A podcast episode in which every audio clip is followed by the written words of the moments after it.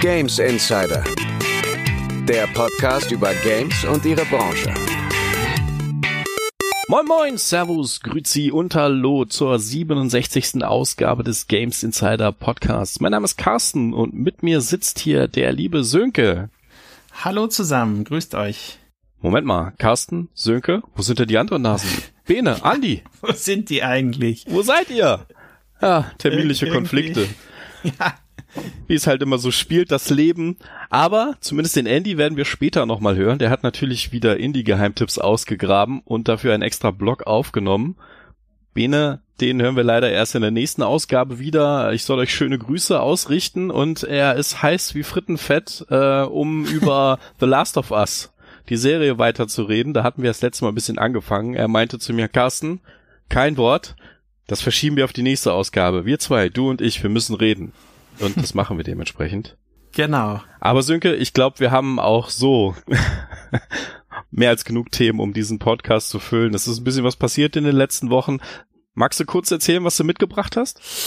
Ja, also ich habe äh, das Thema mitgebracht, wo ich im, ja, im Vorfeld schon sehr darauf gehofft hatte, dass ich viel dazu machen kann und so ist es dann auch Gott sei Dank gekommen, nämlich ähm, über die PlayStation VR 2 Brille von Sony zu sprechen, von der mir tatsächlich jetzt auch ein Muster vorliegt, plus knapp über zehn verschiedene Spiele, darunter auch Horizon Call of the Mountain und da diese Sendung erscheint, nachdem die Brille ähm, schon veröffentlicht wurde, kann ich eigentlich über so ziemlich alles reden. Ich muss allerdings davor äh, oder vorweg sagen, dass mir die Brille vorliegt, ich gerade alles Mögliche durchprobiere, aber ich möchte das jetzt nicht als Test verstanden wissen nach außen hin, einfach weil ich es noch nicht so lange ausprobiert habe, ähm, wie ich könnte. Das Review-Embargo fällt ja am 16., also da werden dann die ersten oder ist dann gefallen, wenn ihr das hört, ist das ja schon längst gefallen, aber ähm, da werden die ersten Leute dann halt über die Brille an sich und Horizon vor allem reden und dann ab dem 22. oder je nach Entwickler, was die sich da gedacht haben mit ihren Embargos, wird es ein bisschen vorher dann die ersten Tests zu den ganzen Titeln geben. Aber ich glaube, das kann man auch im nächsten und in der übernächsten Folge und generell konstant dann darüber reden, weil da so viel passiert gerade in dem Bereich. Und äh, ich weiß ja nicht, wie viel VR du selber so spielst, aber ich äh, würde mich nicht wundern, wenn du auch bald eine hast. ja, dafür müssen sie den Preis ein bisschen senken und ja, das stimmt.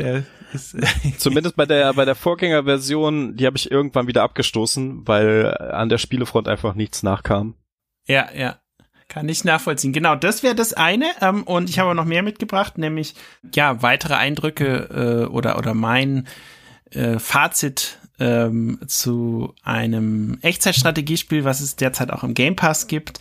Ähm, das liegt mir noch sehr am Herzen, dass wir da noch ein bisschen äh, drüber plaudern. Ich könnte noch ein paar Takte ähm, erzählen über einen Widescreen-Monitor, was ich aber, glaube ich, gar nicht schaffen werde, weil ähm, die, die PlayStation-Sache einfach so umfangreich ist. Und äh, dann kann ich noch äh, äh die Geschichte von einem weiteren, leider mir äh, ja, zerstörten Hardware-Gerät reden, äh, was mich sehr traurig gemacht hat, was aber mittlerweile er ersetzt wurde, sag ich mal.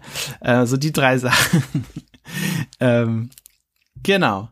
Silke und Hardware, ein einziges Drama in diesem Jahr. Ja, ja, zumindest was äh, Geräte mit einem flachen Display angeht.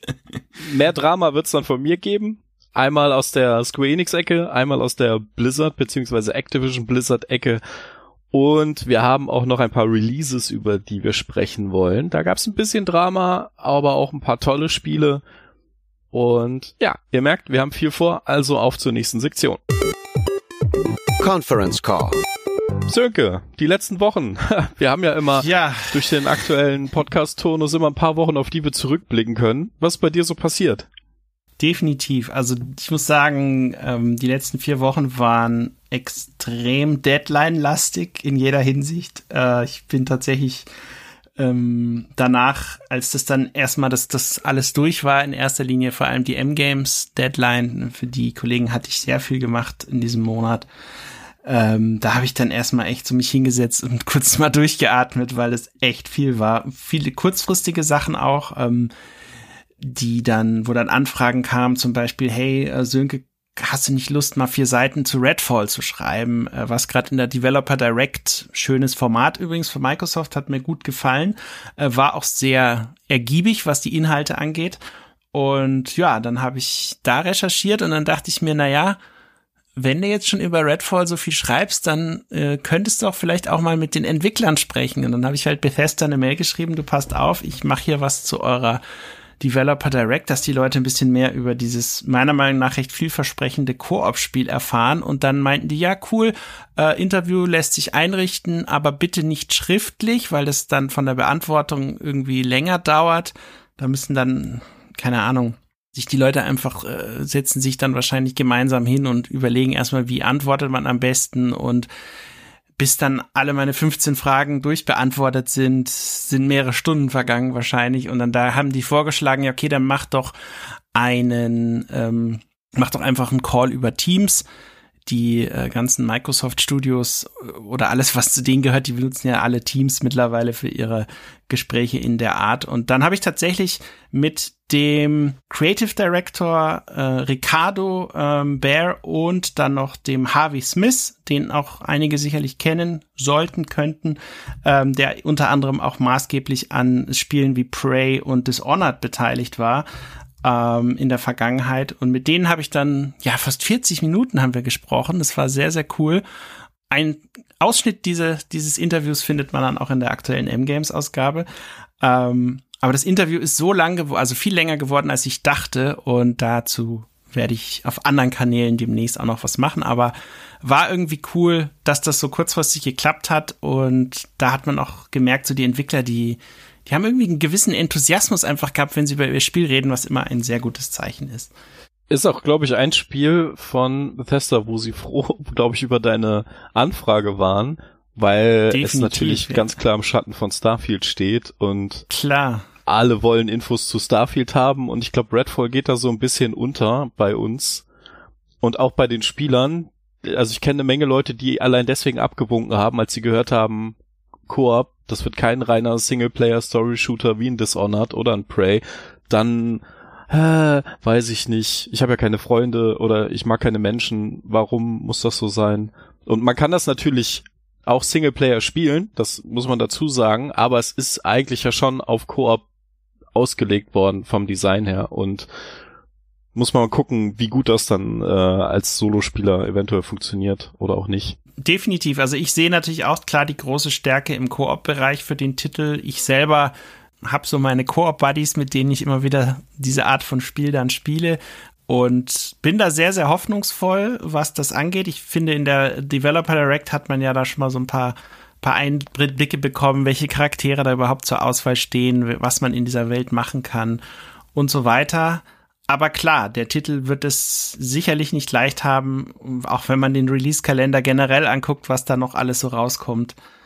Ähm, aber er ist im Game Pass drin. Ich glaube, das ist etwas, was ihm helfen kann. Ähm, er hat Cro Crossplay mit einer PC-Fassung, ähm, was auch auf jeden Fall helfen kann. Er soll in, nach dem Release auch mit weiterem Content unterstützt werden, äh, was natürlich eigentlich muss man das voraussetzen bei so einer Art von Spiel. Und es kommt halt dazu, dass das Studio selber ja noch keinen in dem Sinne richtigen Open-World-Titel, so wie man es im klassischen Sinne versteht, ähm, gemacht hat. Ja, klar, sie hatten ihre Welten äh, in Dishonored und in Prey und so weiter, aber so eine richtige Open-World in dem Sinne war es halt nicht. Und ähm, ein Aspekt, den ich vielleicht rausgreifen kann, der das, wo die Entwickler auch gesagt haben, wenn du irgendwie die Möglichkeit hast, darüber zu sprechen, mach es.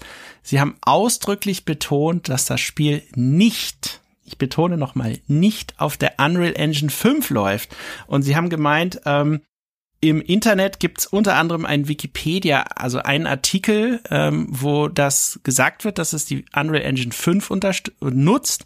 Ähm, und dieser Artikel wurde so oft zitiert und so oft von anderen übernommen, diese Information, dass jetzt halt alle denken, es ist ein Unreal Engine 5 Spiel und die Entwickler kriegen es nicht hin, ähm, der Welt zu sagen, dass das eben nicht der Fall ist, sondern nur die Version, ich glaube 4.26.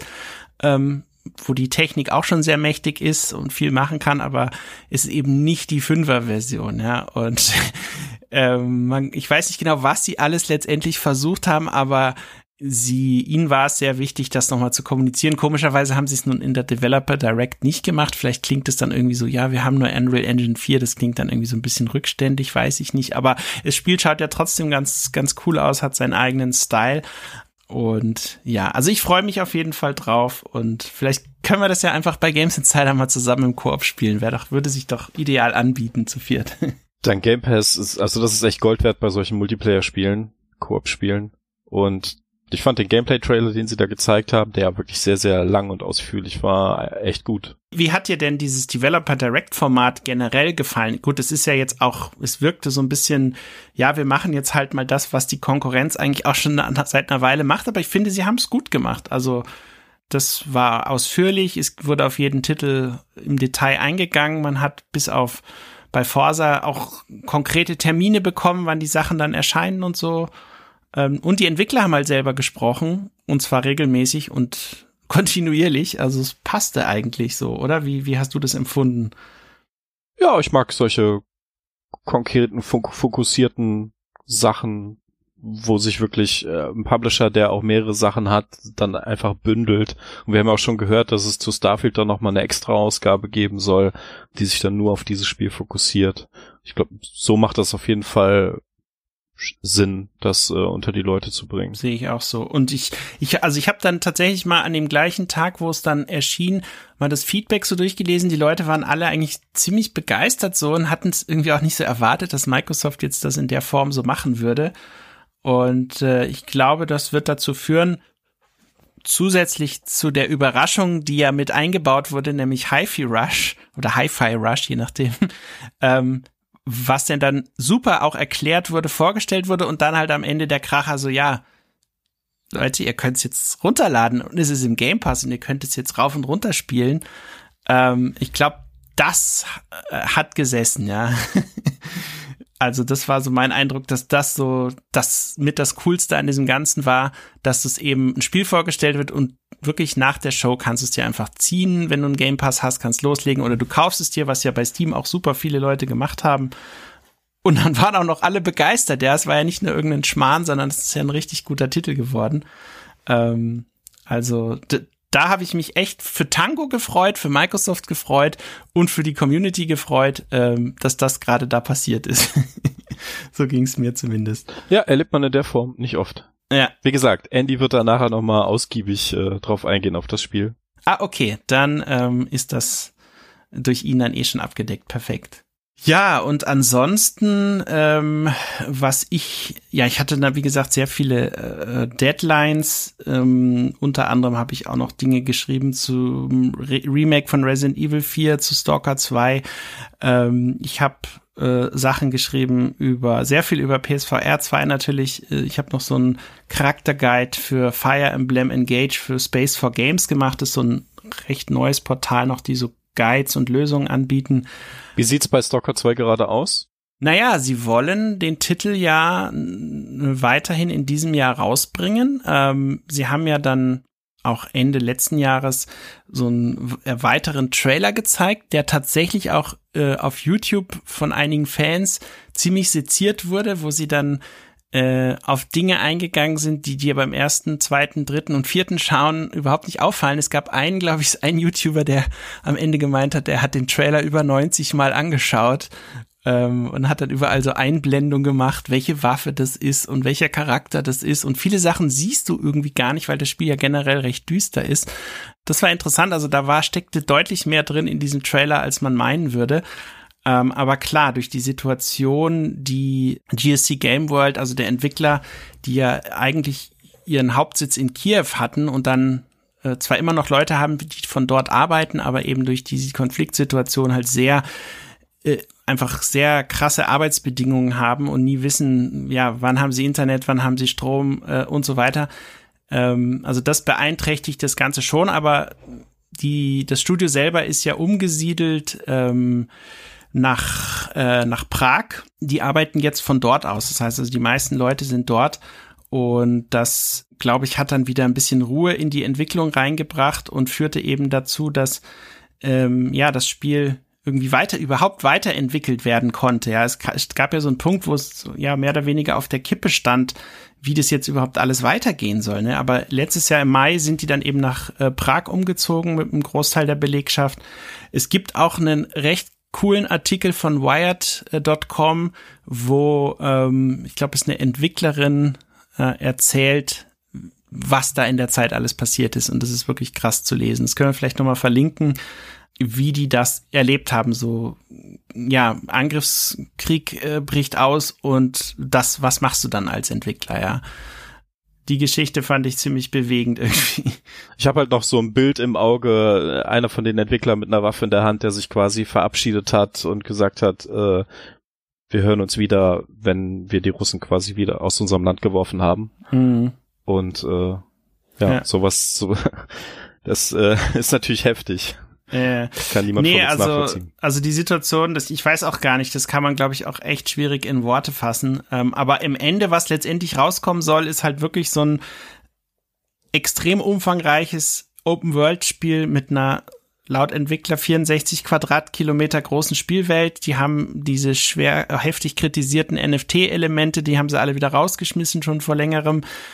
Und vor allem, was ich besonders spannend finde, ähm, dazu zeigen sie hoffentlich noch mehr, dass eben die verschiedenen mh, hm, Gegnertypen und NPCs, denen du begegnest, alle so einen ähm, eigenen Tagesablauf haben sollen und einfach, ja, ihre Sachen in der Welt machen, während du die Welt erkundest und nicht einfach nur an der Stelle warten und äh, wie in einem Horizon so eine kleine Patrouilleroute ablaufen, sondern halt einfach mehr umfangreiche Dinge tun. Ähm, die dem ganzen Spiel halt eine ganz coole Dynamik irgendwie geben. Also da auf diesen Aspekt bin ich persönlich am meisten gespannt, wie das dann am Ende wirklich, wirklich wird. Ähm, und ob sie vielleicht auch die Mod-Unterstützung mit auf die Konsole kriegen, das wäre auch noch äh, spannend. Ähm, und der Multiplayer, der soll ja nachgereicht werden. Ähm, also darauf sollte man am Anfang nicht hoffen, aber wenn wir erstmal schon eine coole Singleplayer-Story kriegen, dann dann ist das für mich völlig okay. Mit ausreichend Feinschliff, da waren die Ge Genau, das, grade, das, äh, genau, das ist, glaube ich, das, das Wichtigste, ja. Dass das dann auch stimmt am Ende, ja. Und bei dir? Genau. Hast äh, ordentlich auf jeden Fall äh, was was erlebt in den letzten. Äh, du hast doch schon gesagt, du könntest jetzt alleine den Podcast füllen mit dem, was du alles zu, zu Resident Evil 4 erfahren hast. Ja. Äh, bei mir sah es tatsächlich ein bisschen ruhiger aus, nachdem wir die letzte Morgen geschippt hatten was, was äh, unter anderem daran liegt, dass ich jetzt gerade Urlaub hab. Oh, sehr gut. Schulferien und der Kleine, der war eh noch ein bisschen krankheitsgeschwächt, äh, Husten und Schnupfen wollte einfach nicht weggehen und dann haben wir gesagt, okay, dann nehmen wir einfach alle die zwei Wochen Urlaub und äh, tanken ein bisschen unsere Batterien auf, unternehmen hier und da was zusammen. Äh, Gute Entscheidung. Schauen, dass wir, dass wir auch ein bisschen Zeit finden, um vielleicht das, die eine oder andere Neuerscheinung zu spielen, über die wir vielleicht nachher reden werden. Da hat meine Frau mich tatsächlich viele, viele Stunden von der PlayStation 5 vertrieben. Und äh, ja, vor dem Urlaub standen tatsächlich ungewöhnlich viele Tests an. Ungewöhnlich aus Sicht eines Buffed-Redakteurs, mhm. weil wir eigentlich nie dafür bekannt waren, jetzt super viele Spiele zu testen. Wir sind ja auch eigentlich thematisch eher fokussiert auf Online-Rollenspiele, Rollenspiele, bestenfalls, aber da nehmen wir auch nicht alles mit. Ähm, die meisten Tests hatten wir wahrscheinlich damals, als es noch das Buff-Magazin gab und da sind viele von den Artikeln online nie erschienen. Und ja, wir suchen uns da quasi immer so die Perlen raus, von denen wir glauben, dass sie unsere Leser interessieren, beziehungsweise auf die wir auch selbst Bock haben.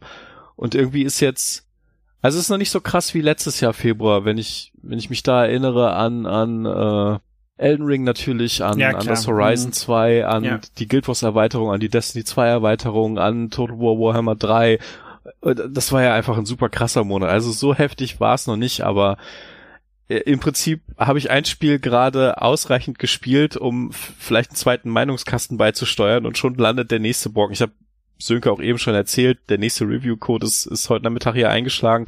Da habe ich erstmal eben nochmal schnell zwei Stunden in Atomic Heart reingespielt. Da reden wir dann sicherlich in der nächsten Ausgabe ein bisschen ausführlicher drüber.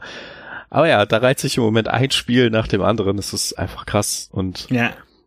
was, was ich dafür Erfahrung gemacht habe, das, da können wir nachher dann im Press Review ausgiebig äh, drüber reden. Sehr gerne, bin ich sehr gespannt, ja. Also ich kann tatsächlich auch, ähm, dass jetzt so die Also für mich ist der, der Februar insofern noch krasser, weil jetzt eben, wenn man einen Konsolenfokus hat, so wie ich zurzeit, ähm, dann durch die PSVR, die ja letztendlich über 30 Starttitel haben, die in den ersten äh, vier bis sechs Wochen erscheinen.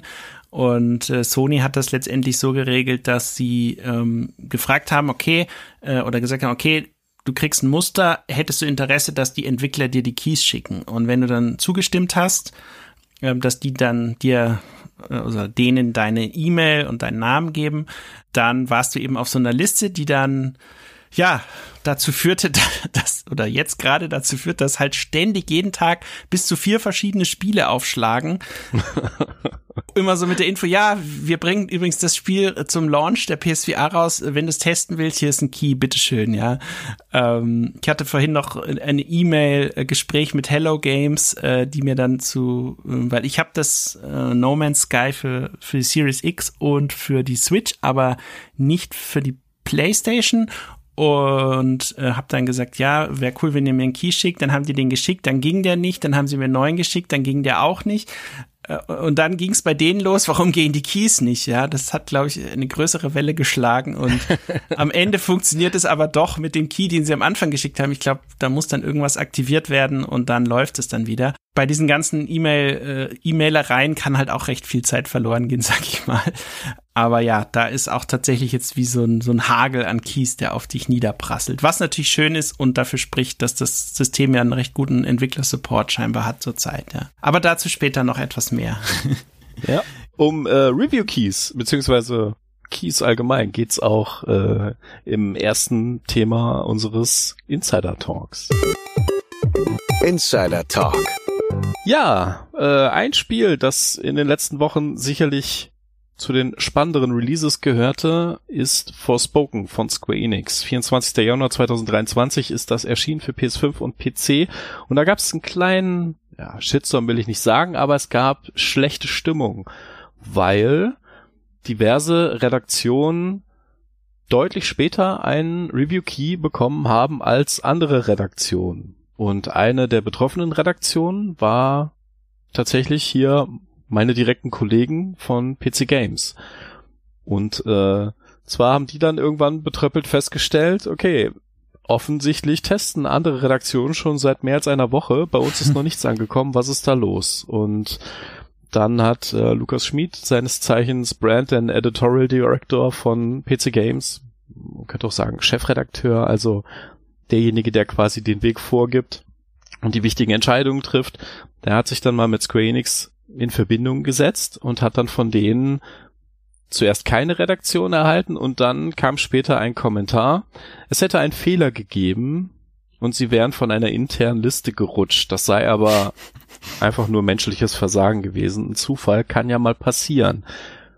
Blöderweise sprechen sich die Redaktionen untereinander, untereinander natürlich auch ein bisschen ab und dann hat der Lukas festgestellt, da sind aber auch noch andere Redaktionen betroffen.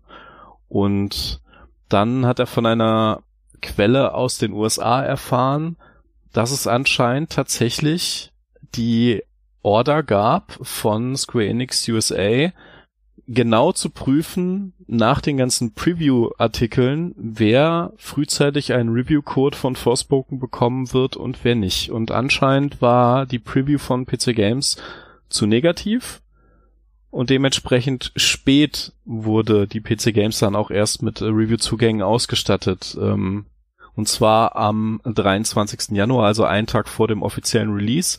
Lukas und die Redaktion, die haben sich schon vorher dann zusammengesetzt und haben überlegt, was sie jetzt machen und haben dann die Entscheidung getroffen, okay, wenn Square uns auf diese Art und Weise behandelt, dann legen wir das alles transparent offen und argumentieren auch, warum wir jetzt die Entscheidung treffen, Forspoken nicht für PC Games zu testen. Und bis heute ist auch auf PC Games und für das Magazin kein Artikel erschienen, geschrieben worden wie auch immer, als, als Testformat. Mhm. Und da wollte ich jetzt erstmal von dir wissen, da du ja auch schon sehr, sehr viele Jahre in der Branche auf dem Buckel hast, hast du schon mal etwas Vergleichbares erlebt? Also ja, habe ich schon mehr, mehrfach. Also das, das, die ganze Story hat mich jetzt nicht so sehr überrascht. Ich fand es aber krass, dass ähm, bei so einem Titel, von dem es ja auch eine Demo gab, die ja, wie wir wissen, okay war, aber auch hm, viele, viele Probleme hatte, beziehungsweise das Spiel vielleicht nicht so repräsentiert hat, wie, wie die Entwickler sich das gedacht hatten und der Publisher sich das gedacht hatte. Aber dass die Agenturen und auch die Publisher selber Listen führen über die Journalisten, mit denen sie zu tun haben und sei es erstmal nur, äh, wie kann man sie erreichen, äh, wann sind sie gut erreichbar ähm, und so weiter. Das ist jetzt erstmal nichts Neues in dem Sinne und ich glaube auch, dass die Tatsache, dass in diesen Listen natürlich dann Tendenzen verzeichnet sind, so ja, der steht unserem Spiel eher wohl oder der, der mag einfach unser Spiel, ja, ähm, oder der ist eigentlich nur am Nörgeln. Auch das, glaube ich, ist jetzt kein großes Geheimnis mehr, dass diese Listen so etwas enthalten.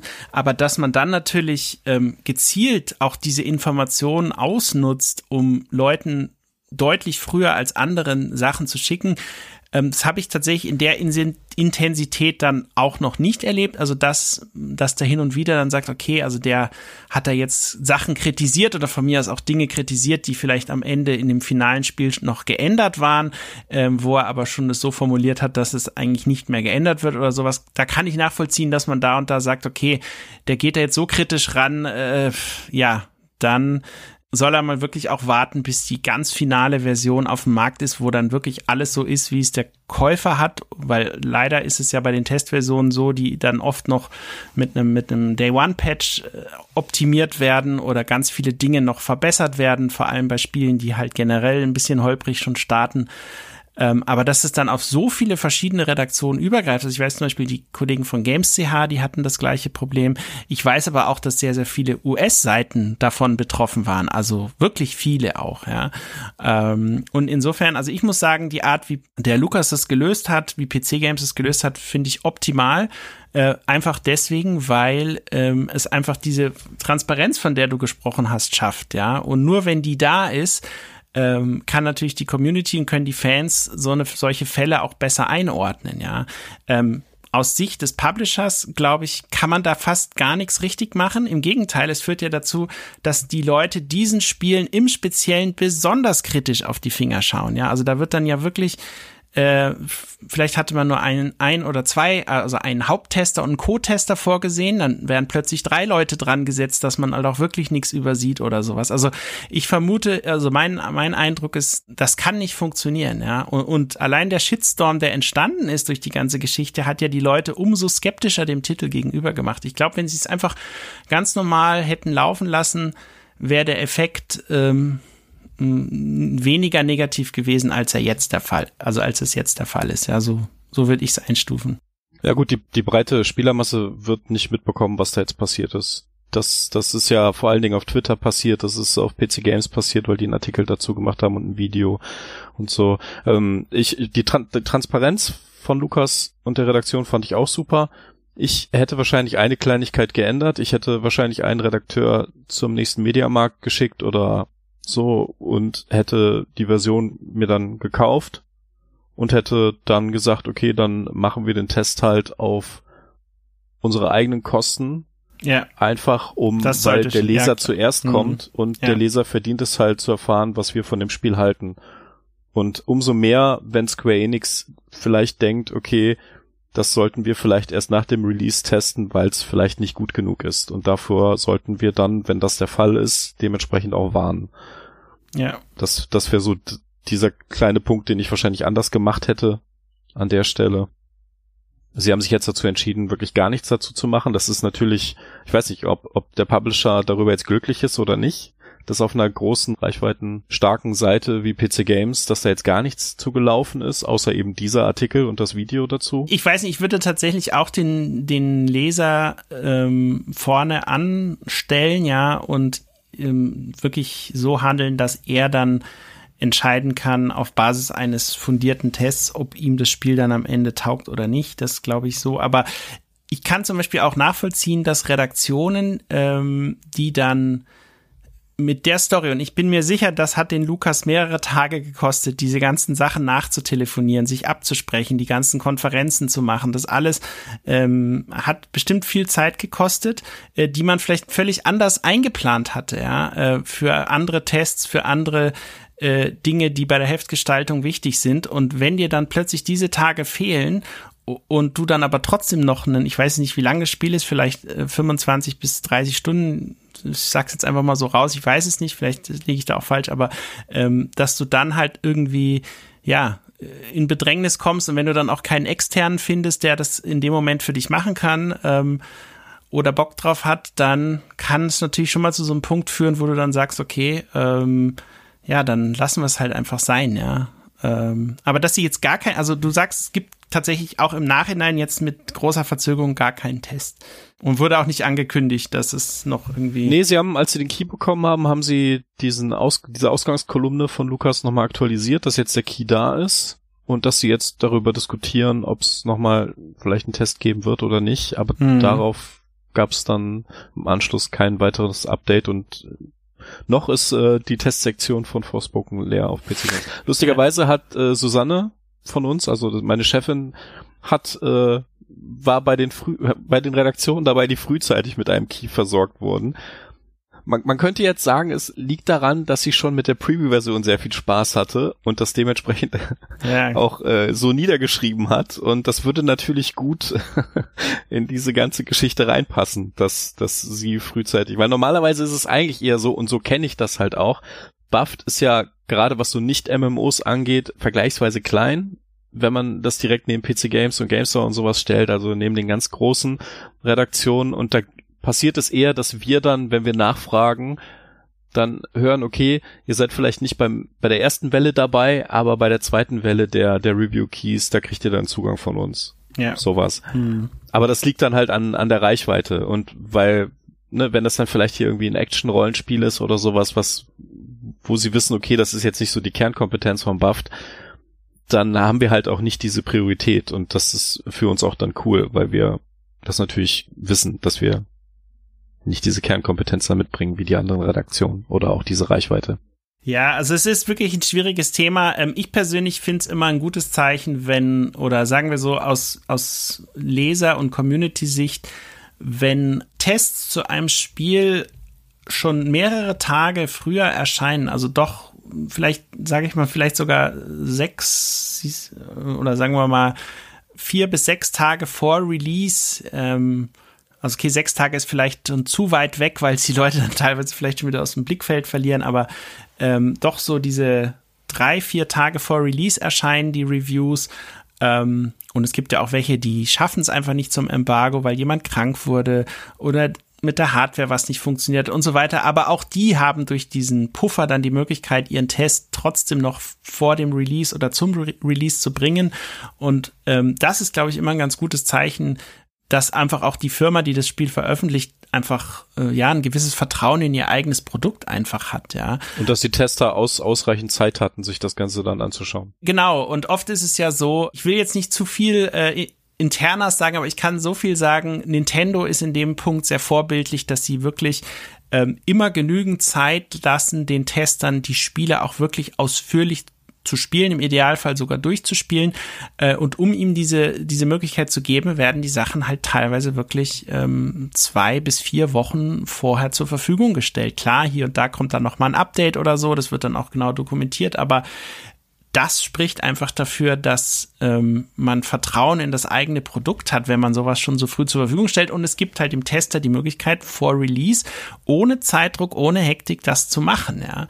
Äh, und dann gibt's halt so Leute, die eben ähm, einfach, wo es bis zur letzten Minute noch dran geschraubt und gebaut wird und auch danach.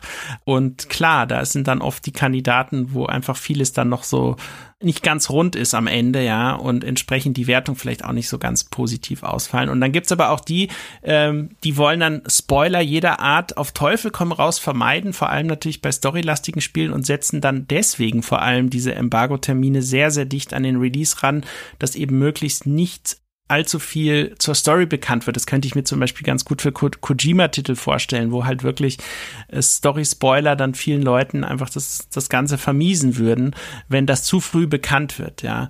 Also gibt's verschiedene Überlegungen dahinter, aber ich find's gut. Da kriegen wir teilweise auch seitenweise PDFs, wo dann genau ja, drin steht, richtig. okay, diese ja. Szenen auf gar keinen Fall erwähnen, zeigen oder wie auch immer. Und auch da ist Square Enix durchaus vorne mit dabei bei dem einen oder anderen Spiel. Ja, und dann gibt's halt so Leute wie Devolver Digital, ne, ähm, die, die sagen, hey, pass auf, wir machen einfach keine Embargos. So was gibt's bei uns nicht, ja. Wir schicken den Key raus, Dadurch kannst du ja durch das Rausschicken des Keys das so ein bisschen steuern.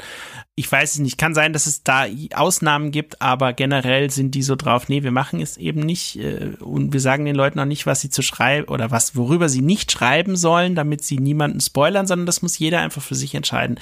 Für mich persönlich wäre das die ideale Art, ähm, aber klar, es gibt natürlich auch Beispiele, wo eben Spiele durch Vorab-Spoiler krassester Art einfach kaputt gemacht wurden. Ähm, also da muss man sicherlich ein bisschen schauen.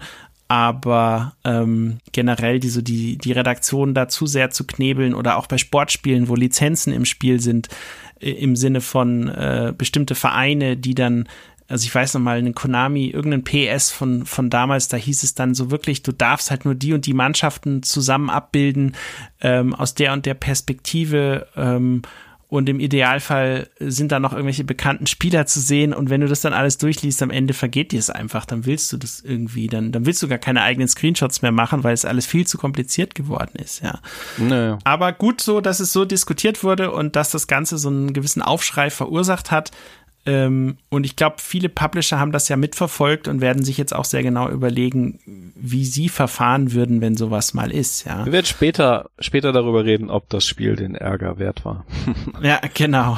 Äh, der zweite Ärger betrifft ebenfalls ein äh, Publisher größerer Art, Activision Blizzard und einen Entwickler, den ich eigentlich sehr schätze, da gehe ich nachher noch ein bisschen, bisschen mehr drauf ein. Ausgangssituation war die Kündigung von Brian Birmingham, der nach 17 Jahren Blizzard verlassen hat. Mehr oder weniger freiwillig, also er hat gekündigt, aber diese Kündigung war eigentlich eher eine Protestaktion. Und zwar wurden alle Teamleiter bei Blizzard durch die Führung, vor allen Dingen von Activision Blizzard, immer mehr dazu genötigt, ähm, das umstrittene Stack-Ranking-System einzusetzen, um ihre eigenen Mitarbeiter zu bewerten. Bei diesem System wird die Leistung des Teams im Prinzip über eine Art Glockenkurve dargestellt und damit das klappt, muss es, auch wenn es keine leistungsschwachen Mitarbeiter innerhalb des Teams gibt, müssen bestimmte Mitarbeiter einfach schlechter bewertet werden als andere Mitarbeiter. Also du, du brauchst quasi so ein eine gewisse Anzahl von Mitarbeitern, die so ein bisschen äh, vorne weggehen mit ihrer Leistung. Du brauchst so einen breiten Pool von Leuten, die einen guten Job machen mit, mit ein bisschen Luft nach oben und du brauchst halt zwingend auch diese Mitarbeiter, die im Prinzip nicht mit der Leistung der anderen Mitarbeiter mithalten können und die eben noch sehr viel Luft nach oben haben. Und Brian Birmingham und die anderen Teamleiter wurden im Prinzip dazu genötigt, wenn es diese schlechten Mitarbeiter nicht gibt, dass man sich dann eben Einzelkandidaten raussucht und diese künstlich schlechter bewertet, als sie eigentlich sind. Und das hätte sich dann negativ auf deren Bonuszahlungen, auf deren Beförderungschancen und auf äh, Chancen für Gehaltserhöhungen ausgewirkt. Und da hat er halt gesagt, nö, das mache ich nicht.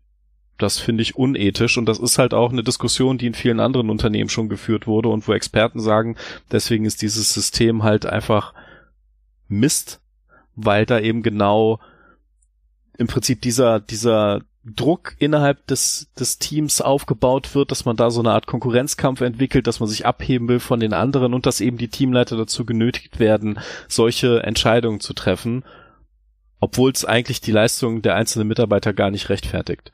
Und laut Birmingham soll dieses System schon länger bei Activision selbst äh, in der Praxis umgesetzt werden, auch schon bei King.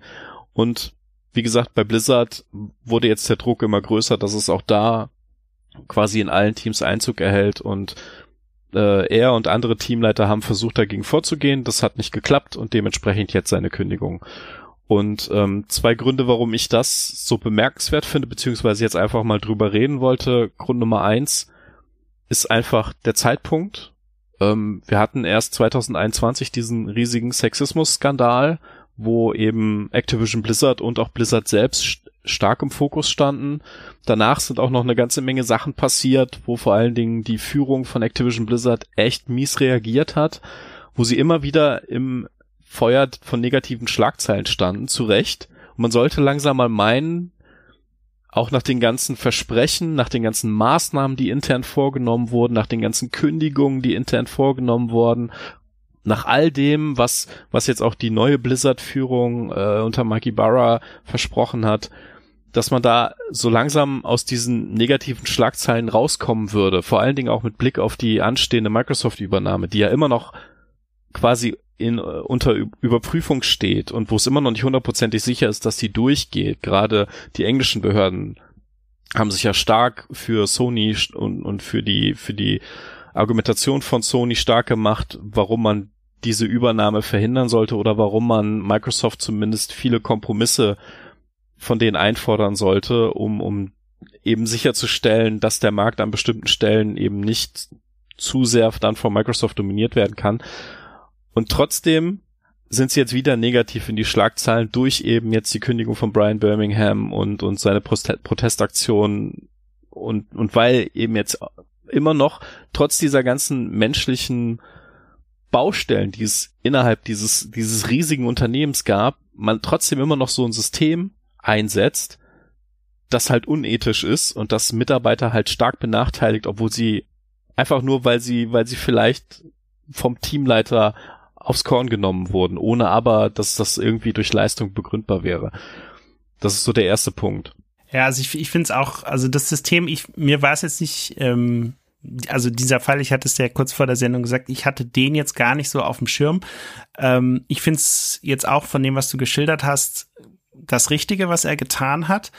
Ähm, ich finde es aber auch in Anbetracht dessen, was in der letzten, in, sagen wir mal, in den letzten anderthalb Jahren bei Activision Blizzard passiert ist, ähm, ja, einfach, es ist einfach nur Kopfschütteln, ja. Wieso versucht man oder, oder wieso ist sich das Unternehmen nicht bewusst, dass man mit den und den Maßnahmen gleich wieder ins nächste Fettnäpfchen reintritt, ja.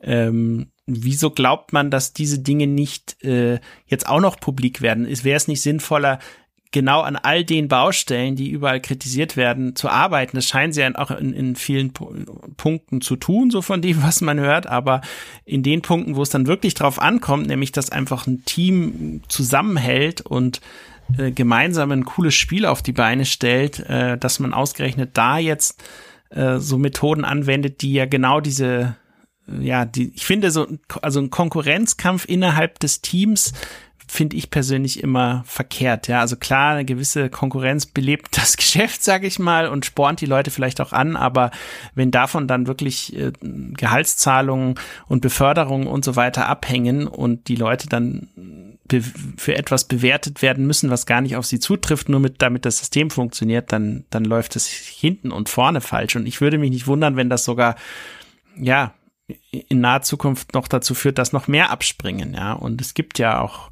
vor allem in so größeren Ballungszentren für die Entwickler, insbesondere sagen wir mal der Bereich um LA herum, der Bereich um San Francisco herum, der Bereich um äh, Vancouver herum, Redmond, äh, die Ecke oder auch in Montreal, Kanada. Ähm, Vancouver ist ja auch Kanada, aber das in diesen Bereichen, die Leute, wenn die dann gehen, die werden auch schnell was anderes finden. Ja, man hat es ja gesehen an diesem Fall von, von der Jade Raymond, die bei Stadia gegangen ist. Die hat ja dann ihr eigenes Sony, äh, ihr eigenes Studio gegründet und wurde dann auch mehr oder weniger direkt bei Sony integriert. Und die hat ja genau gesagt, sie will all diese Dinge in ihrem Studio nicht mehr haben. Sie will nicht äh, diese Konkurrenzkämpfe, diese ständige äh, unter Druck gesetzt sein durch irgendwelche Deadlines, die man sowieso nicht schaffen kann und so weiter, sondern sie will einfach nur Leute, die Bock haben, ein cooles Spiel zu machen, unter einem äh, Dach vereinen und dort dann eine Atmosphäre schaffen, die allen äh, ein gute, gutes Arbeitsklima ermöglicht, ja. Und äh, das tun ja auch viele andere Entwickler, aber leider, dass man vor allem bei den Großen immer wieder von diesen Fällen hört, das schon, finde ich persönlich sehr, sehr traurig, ja. Ich möchte auch nicht wissen, wie viel kreatives Potenzial man in den letzten Dekaden allein durch Crunch und sowas verbrannt yeah. hat, weil die Leute yeah. dann halt einfach irgendwann die Branche verlassen und das mhm. hat auch ähm, zum Beispiel sehr, sehr schön die Übernahme von Bungie durch Sony gezeigt, die ja wirklich sehr, sehr viel Geld in die Hand genommen haben, um eigentlich nur dieses eine Studio mit den Projekten, an denen sie gerade arbeiten, mit der kompletten Infrastruktur, die sie besitzen. Ist natürlich alles super und hilft Sony auch sicherlich dabei, vielleicht so im Bereich Online-Shooter, Hust, Call of Duty, Hust, irgendwann mal was eigenes, starkes auf die Beine zu stellen. Aber viel Geld ist auch nur dafür draufgegangen, um diese kreative Manpower, die Bungie hat, über mehrere Jahre jetzt zu halten. Das zeigt ganz klar, Entwickler sind, sind die stärkste Währung, die diese Branche im Moment hat. Also ich habe den Eindruck, dass Sony einfach das erkannt hat über die Jahre, wie wichtig das ist, eben genau das nicht äh, diesen Fehler nicht mehr zu machen. Und sie haben ja genügend Beispiele. Ich hatte das von Jade Raymond genannt. Ich hatte, äh, Kojima ist auch so ein Beispiel. Ne, der, der hat ja auch eine Leidensgeschichte äh, hinter sich gehabt, bevor er dann eben Kojima Productions gegründet hat und dann diesen äh, Sony Support sehr krass bekommen hat. Ähm, und Sony kriegt ja eben von all diesen wichtigen Leuten diesen Input. Und ich glaube, alle sagen, mach es nicht so, sondern lass die Leute lieber wursteln, ja. Ähm, und so, dass ihnen es an, an nichts fehlt und dass sie einfach äh, ihre kreative Kraft gut umsetzen können. Und viele haben das aber scheinbar noch nicht begriffen, wie wichtig das heutzutage ist. Und nur durch diese kreativen Leute kommen ja am Ende auch Spielideen raus, die keiner so auf dem Schirm hatte äh, und die dann am Ende zu irgendeiner ganz bekannten ähm, Marke heranreifen. Und es wird ja auf vielen Messen und so weiter über all diese Dinge gesprochen, aber viele sehen halt trotzdem irgendwie immer nur noch, es geht dann letztendlich doch viel zu oft einfach nur ums Geld. Ähm, und, und das rutscht so ein bisschen in, in den Hintergrund. Ich, ich weiß auch nicht, was, was, was kann man dagegen tun, damit das branchenübergreifend irgendwie wirkt. Ich weiß es nicht. Da, da gibt es, glaube ich, kein Patentrezept, ja. Es hilft auf jeden Fall schon mal, wenn man einen Arbeitsplatz schafft, äh, bei dem es e-, eben besser ist, einfach weil so viele Entwicklerstudios Nachschub, Verstärkung, kreative Leute suchen. Und das erklärt auch, warum viele mittlerweile dazu übergegangen sind, sehr, sehr früh ihre Spiele zu veröffentlichen, obwohl sie eigentlich noch gar nichts haben, was sie ankündigen können.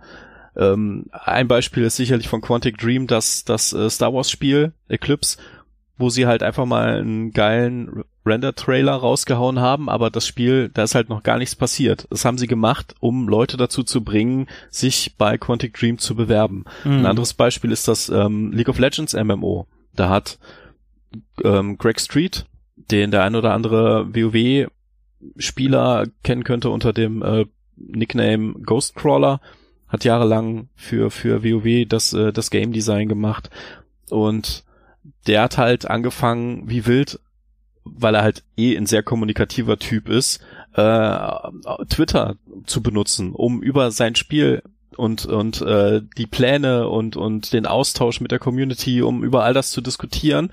Und es gab noch keine offizielle Ankündigung, aber es ja. sind jetzt halt schon so viele kleine Fragmente bekannt und das einfach nur auch deswegen oder beziehungsweise auch die Info, dass es dieses Spiel gibt, hat er klar gesagt. Das haben wir deswegen so früh gemacht, um halt Leute dazu zu bewegen, sich bei uns zu bewerben.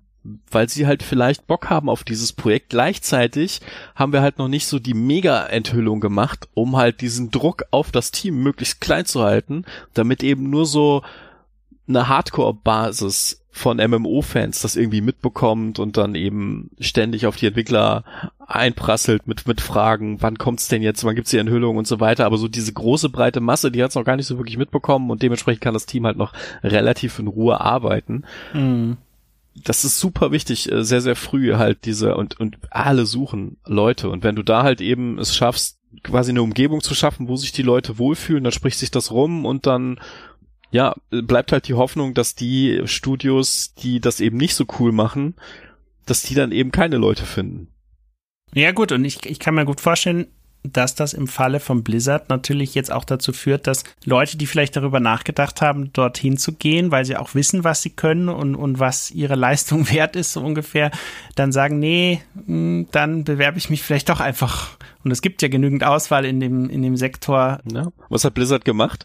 Hat letztes Jahr halt ein Studio übernommen mit äh, 100 Entwicklern, die sie dann einfach alle auf Dragonflight auf die äh, aktuelle mhm. WoW-Erweiterung geworfen haben, damit das rechtzeitig fertig wird für den äh, bereits angekündigten Launch. Ja. Naja, aber der zweite Grund, warum, warum ich das, das Thema ansprechen wollte, beziehungsweise warum mir das auch so ein bisschen an die Nieren gegangen ist, zum einen hatte ich in den letzten Jahren tatsächlich mehrmals die Möglichkeit, mit Brian Birmingham zu sprechen, vor allen Dingen im, im Classic-Kontext und ähm, habe den Mann als wirklich unfassbar passioniert kennengelernt, was das Thema Classic WoW angeht. Der hat ja an jeder Erweiterung für WoW bisher mitgearbeitet und gerade so in den letzten Jahren war sehr, sehr stark dabei, WoW Classic, TBC Classic, Wrath of the Classic umzusetzen. War auch immer vorne mit dabei, wenn es um die Ankündigungen ging darum, mit Mitspielern in Kontakt zu treten, beziehungsweise mit denen zu diskutieren und dann eben auch für Interviews zur Verfügung zu stehen.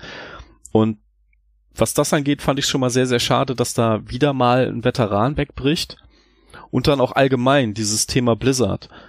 Ähm, zum einen bin ich, wie viele von euch sicherlich auch, mit Blizzard-Spielen aufgewachsen über die ganzen Jahre. Viele meiner absolut Favorite Games kommen aus Blizzardhausen. ähm, die hatten damals über viele Jahre lang wirklich einen unfassbaren Lauf, was was äh, die Qualität der der rausgebrachten Spiele angeht. Die hatten einen enorm positiven Ruf, einen besseren Ruf als so fast jedes andere Studio, was es da draußen gibt. Ein Spiel mit Blizzard-Label, das kann man blind kaufen. Das war eine Zeit lang wirklich gültig. Und das haben sie noch dadurch gefestigt, dass sie halt Spiele in die Tonne gekloppt haben, die eigentlich schon fast fertig waren, einfach nur, weil sie nicht die hohen Qualitätsansprüche von Blizzard erreichen konnten. Sei es das Warcraft Adventure, StarCraft Ghost, das äh, MMO-Projekt Titan, aus dem dann später dann noch Overwatch gewachsen ist. Aber das sind alles Sachen, wo unfassbar viel Zeit auch reingeflossen ist und Geld und die halt nie das Licht der Spielewelt erblickt haben. Und dann, dann kommt noch dazu, dass Blizzard bei uns auf Buffed eigentlich immer schon ein wichtiges Thema war. Nicht nur wegen dem großen WoW-Schwerpunkt, ähm, sondern auch eben danach, weil wir auch über Diablo 3 viel berichtet haben, über ein Hearthstone viel berichtet haben, über ein Heroes of the Storm, ein Overwatch viel berichtet haben. Wir haben jede WoW-Erweiterung natürlich danach mit begleitet. Wir waren jedes Jahr mit, mit mindestens einem Redakteur auf der BlizzCon. Wir waren auf der Gamescom, wenn da eine WoW-Erweiterung angekündigt wurde.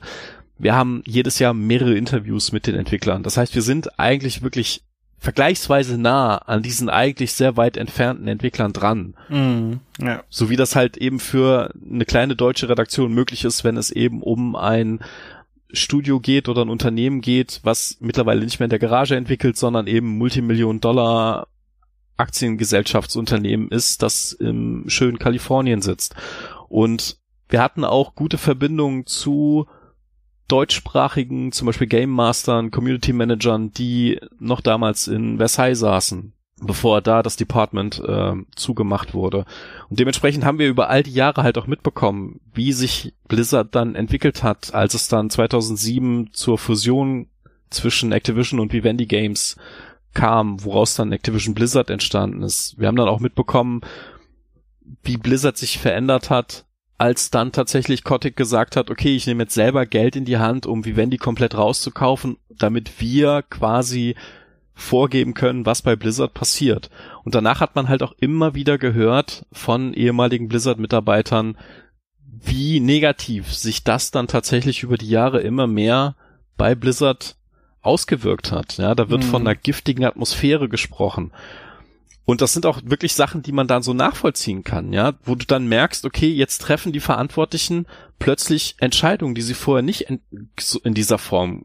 Das, das fängt dann mit Kleinigkeiten an, dass, dass zum Beispiel ein Diablo 3 plötzlich ein Echtgeld-Auktionshaus bekommen soll oder dass ein StarCraft 2 auf drei Vollpreisspiele aufgeteilt wird, wo man dann zum ersten Mal das Gefühl hatte, okay, sie versuchen jetzt ein bisschen mehr Geld aus ihren Spielen rauszuholen, als sie es vorher gemacht haben. Und dann merk merkten sie dann, okay, auf diese Art geht's nicht. Wie kann es sonst funktionieren? Dann sind sie ja komplett auf diese Games as a Service Schiene ge ge gewechselt mit Hearthstone, mit Heroes of the Storm, mit Overwatch.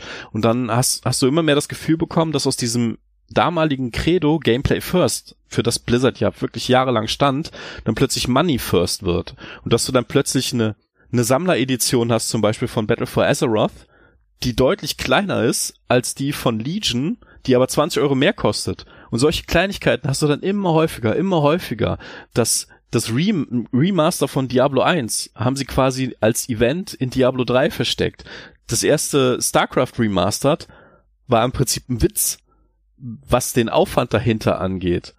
war natürlich immer noch ein gutes Spiel, was vor allen Dingen im E-Sport natürlich super funktioniert und die Fans haben sich natürlich gefreut, dass das jetzt eine bessere Auflösung und so hatte. Aber was möglich gewesen wäre, da war das schon hinter dem deutlich hinterher und dann kamen eben die richtigen Kracher erst mit dieser unfassbar dämlichen Ankündigung auf der BlizzCon, was war es, 2018 von Diablo Immortal, wo sie vorher ewig lange oh ja, angeteasert haben, das ging ja euch erwartet die krasseste Diablo-Ankündigung ever.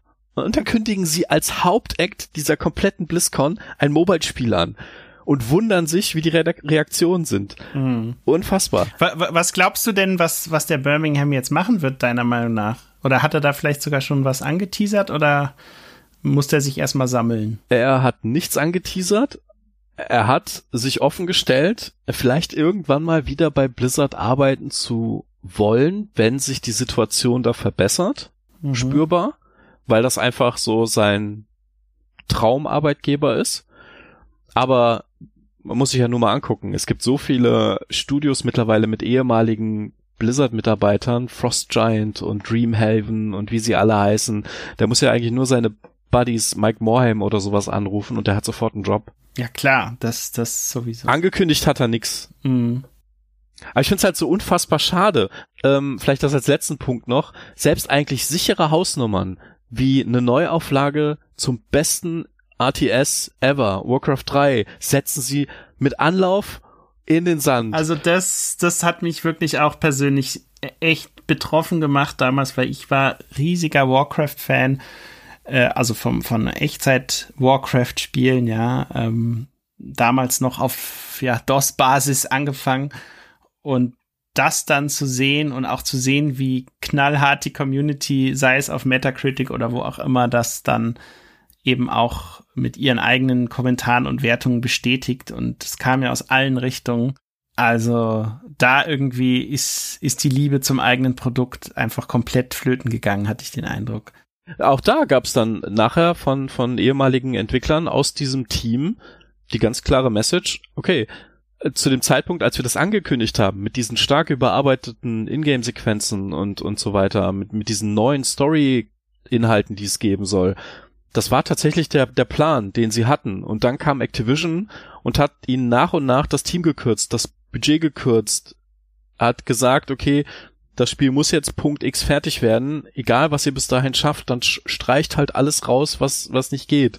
Und nur deswegen ist das Spiel so rausgekommen, wie es rausgekommen ist. Warst du denn schon mal bei Blizzard selber? Bei Blizzard selber nicht. Halt Blizz in, in, in dem Convention Center von Anaheim waren wir alle, alle schon, aber bei Blizzard selber leider nein. Weil ich hatte tatsächlich einmal die Möglichkeit, das war damals, ich glaube, es war 2008, ähm, da wurde gerade das neue StarCraft ja, es war noch nicht auf dem Markt, aber es wurde eben, es kam in die Phase, wo man dann anfing, Previews ähm, zu machen oder beziehungsweise das Spiel einfach der Presse zu zeigen. Und da habe ich dann tatsächlich damals über die deutsche Games TM die Möglichkeit gehabt, dahin zu fliegen nach Irvine. Das habe ich dann auch gemacht. Äh, war hochinteressant. Ähm, war damals noch eine vergleichsweise gute Stimmung vor Ort. Also ich kann mich noch recht lebhaft erinnern. Also man konnte da eben ähm, vor Ort StarCraft spielen. Ich glaube vier oder sechs Stunden lang. Also es war relativ umfangreich äh, die, die Zeit, wie man spielen konnte, also für so einem Preview-Event. Klar, da geht immer noch mehr. Ähm, und dann abends ist man dann aber in der ganzen Gruppe da in Irvine irgendwie noch nett was äh, zusammen essen gegangen. Und da hat da, da, da erlebst du die Entwickler ja dann vor Ort und du kannst selber mit denen quatschen und siehst einfach, wie die gerade so drauf sind. Und da hatte ich das Gefühl, da war noch recht sehr, sehr viel Harmonie irgendwie da und die Leute waren überzeugt von ihrem Produkt und haben das gern gemacht und sind da gern hingegangen und kaum zu fassen, dass in der Zwischenzeit äh, sich da dann so viel aufgestaut hat und und da war auch eine größere Gruppe dabei. Es war nicht so, dass der nur so zwei, drei äh, Hansel am Start waren, sondern es war einfach eine doch eine recht große Gruppe letztendlich. Und du konntest dich dann einfach hinsetzen und mit jedem so plaudern. Aber damals diese Themen, das spielte einfach keine Rolle. Da ging es einfach wirklich nur um das Spiel, ja. Und es war ja auch schon in der Preview-Phase inhaltlich gesehen ein sehr, sehr guter Titel. Ähm, und insofern hatte damals irgendwie noch alles gepasst, ja. Ich selber hatte mal eine Möglichkeit, auf eine BlizzCon zu gehen, habe das leider nicht dann machen können aus Zeitgründen. Aber ja, vor allem dieser Shitstorm, der über Immortal damals gekommen ist, das konnte man ja fast nicht verpassen. Ähm, und dann eben diese, ja, dieser Schandfleck mit dem, mit dem Remaster von äh, Warcraft 3. Also diese beiden Punkte, die werde ich auf jeden Fall nicht vergessen. Und man wünscht sich ja immer irgendwie, dass die aus ihren Fehlern lernen, aber das scheint zumindest bei Activision Blizzard derzeit nicht so häufig zu passieren. Ja, ähm. ja. Man darf das natürlich nicht verklären. Ne? Also wenn man gerade so die die Urentwickler hört, ähm, wie sie so 2003, 2004 über die Entwicklung von einem WoW zum Beispiel, okay, das sind dann nicht die Urentwickler, aber so ne auch auch vor bei den anderen Spielen, wenn man da so ihre ihren Anekdoten lauscht aus der Entwicklungszeit, das war eigentlich durchgehend immer harter Crunch und wenn man so diesen kompletten Sexismus-Skandal seziert, dann findet man hier und da auch schon starke Indizien dafür, dass es auch bei Blizzard selbst ziemlich weit zurückreichend durchaus äh, menschliche Abgründe gab hier und da, wie mhm. Leute andere mit Kollegen, Mitarbeiter und sowas behandelt haben sollen. Ähm, da ist Blizzard sicherlich nicht der unschuldige Engel, der jetzt hier von von Activision quasi, also ne, da da gab es auch so Schattenseiten, aber ich find's halt einfach super krass, wie im Prinzip ein Studio, das ja wirklich einen, einen einzigartigen Ruf in der Branche hatte bei den Spielern, dass das so über die Jahre diese, diese komplette Kehrtwende hingelegt hat. Sicherlich mit Activision Blizzards Hilfe. Ich, ich bin sehr gespannt, äh, wenn die Übernahme jetzt durchgeht durch Microsoft. Meinst du, da kann sich was ändern? Ich hoffe es mal, weil ich hatte den Eindruck, dass ähm, Microsoft schon daran interessiert ist, einfach auch durch die Power, die sie haben, viel zu verändern. Aber jetzt, wenn man natürlich anschaut, was passiert ist, ähm, Microsoft hat ja jetzt auch tausende Stellen äh, auch in den Games-Abteilungen äh, gestrichen. 343 Industries, die hat's ja jetzt auch ziemlich übel erwischt, äh, vor allem die äh, kampagnenbezogene Abteilung von Halo. Wenn dann die Zahlen einfach nicht stimmen und generell das Gesamtunternehmen, weil dies und das nicht, also zum Beispiel ähm, hier das Geschäft mit äh, Windows als Betriebssystem und sowas, das hat ja auch nicht mehr, es generiert einfach nicht mehr die Umsätze, die sich erhofft hatten. Und wenn dann solche Veränderungen im Quartal stattfinden und dann plötzlich diese Kahlschläge stattfinden auch, dann äh, verpuffen diese Hoffnung, dass Microsoft jetzt als das große Unternehmen, was so viel Geld im, im, im Hintergrund hat und alles wird dadurch besser, ja, das passiert dann vielleicht leider doch nicht so, wie man sich's erhofft hatte. Und da bin ich jetzt äh, gespannt, wie das, also man, man hat ja dann auch so Titel wie, wenn die dann rauskommen, eben das Redfall, wir hatten schon drüber gesprochen, ähm, was jetzt über Bethesda läuft, dann natürlich die ähm, Starfield-Geschichte und so weiter. Ähm, da bin ich gespannt oder auch hier Ninja Theory, wenn die mal ihren Titel rausbringen und so. Ähm, daran kann man ja dann auch messen, wie, wie gut das Microsoft irgendwie auch von ihrer Seite hinbekommen hat oder ob die dann wirklich ihnen die Pistole auf die Brust setzen und sagen, passt auf, jetzt wurschtet ihr schon seit vier Jahren darum, es ist immer noch nicht fertig. Jetzt müsst ihr halt auch Features streichen und Sachen rausschmeißen und am Ende hast du halt ein Spiel, was äh, man in Ankündigungstrailern schon gesehen hat, aber was am Ende völlig, völlig anders wurde, ja.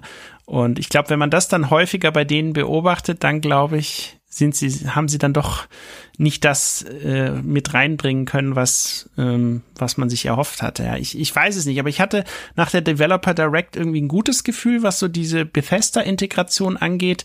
Bei dem ganzen Activision Blizzard-Kram bin ich mir ehrlich gesagt noch nicht sicher. Und da gibt, gut, das muss man, glaube ich, mal in einer ganz eigenen Folge diskutieren. Ja, ich glaube, da sollte man erst drüber sprechen, wenn es dann wirklich soweit ist, ja. Das, das, das geht ja ständig hin und her irgendwie. Also mal, mal spricht alles dafür, dass es jetzt klappt, dann wieder nicht, äh, dann wieder doch. Äh, ich glaube, da muss man einfach noch mal ein bisschen abwarten und dann noch mal gucken und auch sehen, was sie dann für Entscheidungen treffen werden. Aber prinzipiell glaube ich schon, dass es eigentlich was Positives bringen könnte, aber es gilt natürlich auch diese ganzen alten Skandale irgendwie erstmal aufzuarbeiten und das muss ja dann auch innerhalb der Firmen, innerhalb der Entwicklerstudios selber passieren, ja. Und wenn dann dadurch auch Streitereien und Feindschaften entstehen durch so ein Bewertungssystem und die Mitarbeiter vielleicht gar nicht wissen, wie das entstanden ist und da keine Transparenz da war, dann allein das aufzuarbeiten kann, glaube ich, auch lange dauern, ja. Und ähm, kein leichter Weg, ne, was was da ansteht jetzt. Ja, ich habe ich hab im Prinzip eine Befürchtung und äh, zwei Hoffnungen die eine Befürchtung ist, dass äh, Microsoft ja eigentlich den ganzen Studios, die sie da sich einverleibt haben, dann doch äh, immer noch sehr, sehr viele Freiheiten lässt.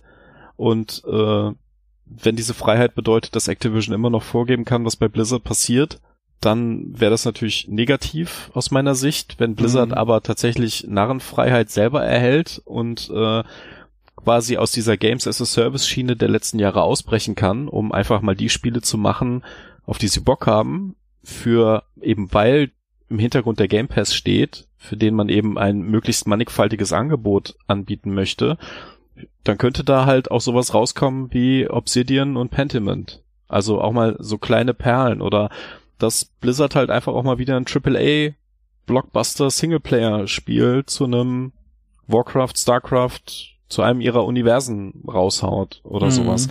Das, das wäre so meine Hoffnung und dass eben Phil Spencer, er hat immerhin gesagt, er ist großer Fan von vielen Marken, die so bei Activision und Blizzard im Keller liegen. Richtig, ja. Und er hätte Bock darauf, viele von denen mal auszugraben und zu gucken, welche der Studios denn Bock darauf haben, dazu Spiele zu machen. Und wenn da ein passender Fit irgendwie gefunden wird zwischen einem Studio und einer Marke und dann tolle Spiele daraus entstehen, sehr, sehr gerne. Hm. Das ist so hm. meine Hoffnung. Ja, also da habe ich auch den Eindruck, dass der Spencer jemand ist, der irgendwie, also für mich macht er immer so einen recht so positiv aufgeladenen Eindruck, ähm, sehr, sehr nah an den Gamern irgendwie dran, versucht zuzuhören, was da so gewünscht wird. Also ist so mein Eindruck. Klar, das schaffen sie nicht immer umzusetzen, aber ähm, das Signal, diese alten Marken raus, äh, rauszukramen und wieder denen wieder neues Leben einzuhauen, das hat mir gut gefallen, vor allem auch zu sagen, ja, schaut einfach mal, was mit dem aktuellen gehen würde und macht es dann vielleicht. Ja, dennoch ist da ja, da wissen wir vielleicht auch noch zu wenig, was da im Hintergrund gesprochen wird, aber äh, also ich zum Beispiel würde mir super gern mal einen, äh, Lost Vikings irgendwie in irgendeiner Form, äh, erneuerten Form wünschen, ja. Das, das wäre so mein, äh, Blizzard Favorite eigentlich. Also damals lief das ja noch unter der Silicon Synapse, äh, unter dem Silicon Synapse Label, aber ich glaube, die ähm, Lizenz dafür, die haben sie ja auch immer noch. Ähm, und da, das würde ich mir persönlich finden, das fände ich super geil, ja, weil das war so einer meiner Retro-Favorites von denen. Ähm, mal gucken, was, was da kommt. Aber drücken wir die Daumen, dass sie ihre Probleme irgendwie überwinden können. Mal gucken, was da kommt. Sönke, ich hatte damals eine PSVR und habe sie irgendwann abgestoßen, weil das Spieleangebot irgendwie nicht so pralle war. Und wie sieht das denn jetzt mit der PSVR 2 aus? Du hast da ja, hast ja schon angekündigt, ordentlich reinspielen dürfen in das Launch-Angebot. Was ist so dein Eindruck bisher? Ja, also ich bin ähm, sehr, sehr positiv eingestellt dem Ganzen gegenüber, weil's, weil man wirklich von Anfang an merkt, dass Sony all diese Dinge, also das erste Headset war sicherlich nicht schlecht, es war ein gutes äh, Mittelklasse-Headset mit ein paar Überraschungen äh, dabei, was das Line-up angeht. Ähm, ich sag insbesondere so Titel wie äh, Astrobot immer noch genial. Also das kann ich einfach nur jedem empfehlen, das mal zu spielen. Äh, oder auch das Resident Evil 7 damals, äh, als das rauskam. Wenn man halt wirklich krassen Horror wollte, dann äh, war das einfach das optimale Spiel dafür. ähm, das definitiv nicht für jeden geeignet. Äh, definitiv nicht für jeden geeignet, aber eben sehr intensiv. Und wenn man sich aber all diese Erfahrungen anschaut, ähm, dann merkt man eben, ein Hauptproblem generell der Brille war einfach das Tracking. Das war das, meiner Meinung nach, das größte Problem und du hast es immer wieder, wenn du die alte Brille aufbaust. Bei Titeln wie Astrobot jetzt nicht unbedingt, die man auch mit dem DualSense spielen kann, aber bei allen Titeln, die äh, die ähm, äh, Move Controller zur Steuerung verwendet haben, ähm, und wenn dein Setup dann nicht von Anfang an irgendwie gut kalibriert war, dann konntest du nicht einfach die, die Brille aufbauen und loslegen, sondern du musstest das alles nochmal neu einstellen und nachjustieren und so weiter. Und allein die Zeit, die da reingegangen ist, und ich habe selber oft genug gemacht, die hat einfach die, die Begeisterung und diese, ja komm, ich zeig dir das mal in VR, das hat das rausgenommen. Vor allem, wenn du dann schon eine Oculus ähm, Rift oder eine Rift S oder ähm, eine Valve Index oder wie auch immer benutzt hast und einfach weißt, wie viel geiler die Spiele in VR sind, wenn du gutes Tracking hast. Und genau dieses Problem, das zentrale Problem der ersten Brille, ähm, das Tracking, das haben sie jetzt Gott sei Dank in den Griff bekommen. Äh, sie benutzen eben dieses Inside-Out-Tracking, äh, sprich, du brauchst keine externe Kamera mehr, die filmt, du brauchst keine Lichtknubbel mehr, die die Kamera im Blick behalten muss, sondern du hast einfach diese vier Kameras vorne in der Brille drin, die den Raum ähm, abscannen sozusagen, die auch gucken, wo sind die Infrarotmarker äh, auf den ähm, Controllern obendrauf und dann immer wissen, wo die Controller sind. Und eben kein Drumherum mehr brauchen und einfach präzise funktionieren. Klar, es gibt Ausnahmeszenarien, zum Beispiel, wenn du die Controller hinten an deinen Rücken längere Zeit hältst, wo keine Kamera hinschaut, ähm, dann klar, dann verliert das Tracking natürlich den Controller aus dem Blick und dann klappt's auch nicht mehr. Ähm, und das war dann auch ein Grund, warum, glaube ich, viele aufwendig gemachte PC-Spiele ähm, es einfach nicht mehr auf das System geschafft haben. Ja, also zum Beispiel ein Half-Life Alex hätte, wenn man sieht, auch was die Leute teilweise aus der Switch noch rausgeholt haben und so weiter, mit vielen grafischen Abstrichen durchaus auch auf einer PSVR sicherlich laufen können, aber das Tracking war einfach zu scheiße, um das Spiel vernünftig rüberzubringen. Ja, und genau dieses ist jetzt eben deutlich besser geworden. Du hast viel viel coolere Controller, die auch eigens dafür gemacht sind. Die Motion oder die Move Controller, die waren ja eher äh, ursprünglich für PlayStation Move gemacht, wo man eben versucht hat, irgendwie das, der Nintendo ähm, Wii halt Kontra zu geben. Und es gab ja auch ein paar ganz nette Move-Spiele, das Start the Party und sowas, erinnere ich mich noch. Aber es waren eben die Move-Controller, die dann sozusagen zweckentfremdet wurden. Und jetzt hat man Controller, die wirklich eigens für die Brille gemacht wurden. Die sogenannten, Sony nennt sie ja PlayStation VR Sense Controller und das Sense deutet ja schon darauf hin, es sind eben in den Controllern äh, die Features, die man auch vom DualSense kennt, nämlich in erster Linie die adaptiven Trigger, die dir Widerstand geben, wenn du draufdrückst, zum Beispiel wenn du bestimmte Waffen verwendest und zum anderen dann halt die verbesserten Haptik-Effekte und beides funktioniert super in den Spielen. Ich kann nachher vielleicht noch mal ein paar Beispiele nennen, aber das ist schon mal der eine Punkt. Ich weiß nicht, was dich damals am meisten so aus technischer Sicht gestört hat, Carsten. Was, was willst, gibt's da irgendwas? Also weiß ich, wie du das Tracking zum Beispiel selber erlebt hast. War das störend für dich oder? Ich kannte halt nicht die besseren Brillen, von dem her. Ja, okay. Das, das war halt wirklich so eine, so eine Wohnzimmergebrauch ähm, VR so quasi Erstkontakt mit dem Medium und dafür mhm. fand ich es auf jeden Fall schon mal super spannend. Was, was mich am meisten gestört hat, war, wie du schon gesagt hast, der Aufwand einfach, das, das jedes Mal immer wieder aufzubauen. Richtig, ja. Und dann auch einfach wirklich große Spiele über einen langen Zeitraum zu spielen. Ich habe mir zum Beispiel mal Skyrim in der VR-Version angeguckt, war super mhm. beeindruckend auf der einen Seite, auf der anderen Seite aber auch super anstrengend zu spielen. Ja. Und das Ding halt durchspielen mit der Brille auf dem Kopf, no way.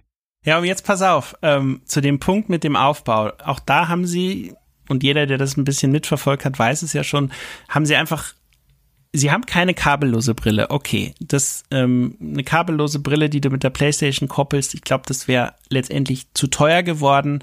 Äh, da brauchst du dann einfach äh, super starke Funkmodule. Du musst dir irgendwie was überlegen, wie die Brille ihren Strom bekommt, während sie nicht am Kabel hängt und so weiter. Also das, diese No-Kabel-Version, die hätte den Preis wahrscheinlich endgültig gesprengt und der Preis ist mit 600 Euro nicht niedrig. Ja, muss man auch gleich vorneweg sagen.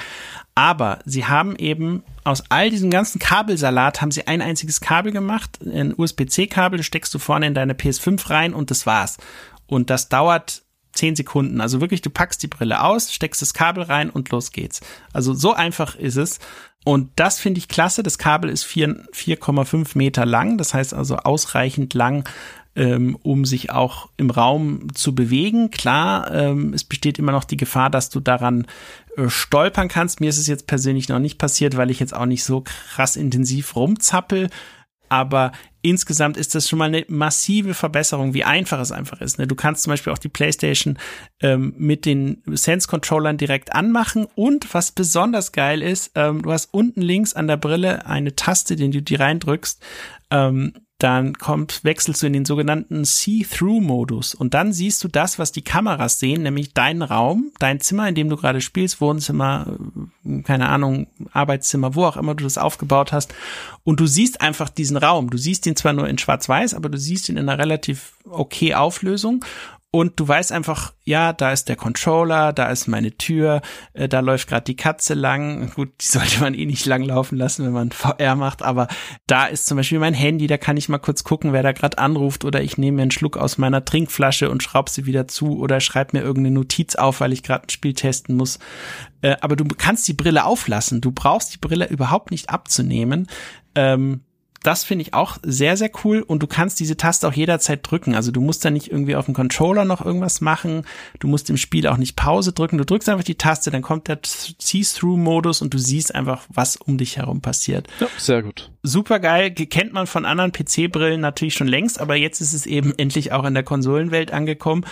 Und dann kommt dazu, sie haben das Belüftungskonzept verbessert. Man hat ja heute dieses äh, coole Teardown-Video von Sony gesehen, ähm, wo der Chefentwickler, der auch die erste Brille gemacht hat und sich das ganze Feedback irgendwie sehr zu Herzen genommen hat, was die Leute so geliefert haben, der hat dann erkannt, dass ein Problem äh, beschlagene Brillen sind und schlecht belüftete Brillen. Deswegen ist jetzt also in der Brille ein sehr leiser Lüfter, also ich habe ihn noch nie gehört, drin und es sind Belüftungsschlitze, die sieht man auch auf den offiziellen Produktfotos. In der einen Einstellung ist oben so ein, so ein Schlitz, wo der die Luft einsaugt und die zur Kühlung des Chips, aber auch zur Belüftung ähm, generell des Headsets innen äh, verwendet. Ähm, sie haben die Nasenabschirmung jetzt doppelt. Äh, vor, vorher war das ja nur so ein, so ein doppelseitiger Plastiklappen. Jetzt gibt's zwei davon. Äh, das heißt also, durch Ausatmen von Luft beschlägt es weniger. Ähm, oder teilweise auch gar nicht. Äh, das fand ich auch super ja, dann hast du die Optik selber, die hat sich auch massiv verbessert. Das heißt, also, du hattest damals halt auf jedem Auge praktisch eine, ich muss selber die Auflösung tatsächlich jetzt nochmal nachschauen, aber sie haben die Auflösung im Grunde genommen massiv gesteigert, nämlich dass du jetzt pro Auge äh, 2000 mal 2080 Pixel zur Verfügung hast. Also im Grunde genommen hast du vor deinen Augen jetzt ein 4K-Display, was auch noch HDR kann äh, und ein OLED Bildschirm nutzt und ein weiteres Sichtfeld hast und du siehst es sofort, wenn du die Brille aufsetzt so, und Horizon zum Beispiel spielst, es, es wirkt irgendwie breiter. Das Ganze wirkt irgendwie, du bist noch mehr drin, weil du einfach dieses größere Sichtfeld hast, ja. Und dann der Joker schlechthin, ähm, den sie sehr, sehr clever nutzen, nämlich die Brille hat Eye-Tracking. Das heißt, ähm, sie hatten ja so eine Kooperation mit diesem ähm, Eye-Tracking-Spezialisten Tobi ähm, und die haben praktisch um die ähm, Linsen herum haben sie so Infrarotsensoren, die gucken, wo dein Auge hinguckt. Ja, also das kann, kann diese Sensoren verfolgen. Und das hat zwei Effekte. Zum einen ähm, kannst du zum Beispiel Menüs damit steuern. Das heißt also, ein Horizon zum Beispiel, ähm, fragt es dich, willst du das Menü per Controller dann mit der Augensteuerung machen? Und wenn du dann Augensteuerung machst, egal wo du halt hinschaust, da zeigt dann der Cursor auch hin. Ja, es klingt verrückt, funktioniert aber super gut. Ähm, und dann kannst du zum Beispiel auch in Spielen so wie dem noch nicht erhältlichen Firewall Ultra kannst du dann so ein Menü öffnen und kannst dann durch Blickrichtung die Waffe wechseln. Oder du hast dieses Switchback VR, was auch noch nicht draußen ist, aber das haben sie schon gezeigt äh, oder kurz demonstriert, ähm, dass du da eben Szenen hast, wo das Spiel dann guckt, ob du blinzelst und wenn du blinzelst, dann kommt halt ein besonders krasses Monster oder äh, dann werden die Gegner stärker oder du stirbst sofort in der Szene oder irgendwas krasses passiert. Also sie können diese Interaktion nutzen. Sie können sie zum Beispiel auch nutzen, damit dich Charaktere im Spiel besser anschauen können, weil sie genau wissen, wo du hinschaust. Also können sie da auch hinschauen und dann entsteht halt so ein Augenkontakt zwischen dem NPC, der auch wirklich passt einfach zu dem, wo du gerade hinschaust. Ähm, und dann natürlich können sie dieses Eye-Tracking dafür nutzen, ähm, letztendlich nur die Szenen im Bild scharf zu rendern, wo du auch hinschaust. Alles andere, wo du nicht hinschaust, muss ja auch nicht scharf sein, weil es das Auge sowieso nicht als, als äh, wahrnimmt letztendlich und weil es nur so in diesem peripheren Sichtfeld ist. Und das bringt ähm, bei den Titeln nochmal eine ordentliche Performance-Steigerung und führt dazu, dass einfach in den Spielen äh, einfach mehr Details zu erkennen sind und ich sag nur wieder Beispiel Horizon, du stehst dann halt auf dieser Klippe und siehst Vögel im Hintergrund und Wasserfälle und unten irgendwelche Maschinensaurierwesen, die da rumlaufen und das passiert halt alles, während du mitten in der Welt bist, die super scharf aussieht. Also da haben sie vieles richtig gemacht und die Leute fangen ja gerade auch erst an, das für sich zu nutzen, ja. Ähm, ich weiß nicht, wie dir persönlich zum Beispiel das Design der Brille gefällt. Die ist ja sehr nah so an dem, wie sie vorher war. Hast ja bestimmt auch schon das finale Design öfter gesehen. Ja, es ist schon okay.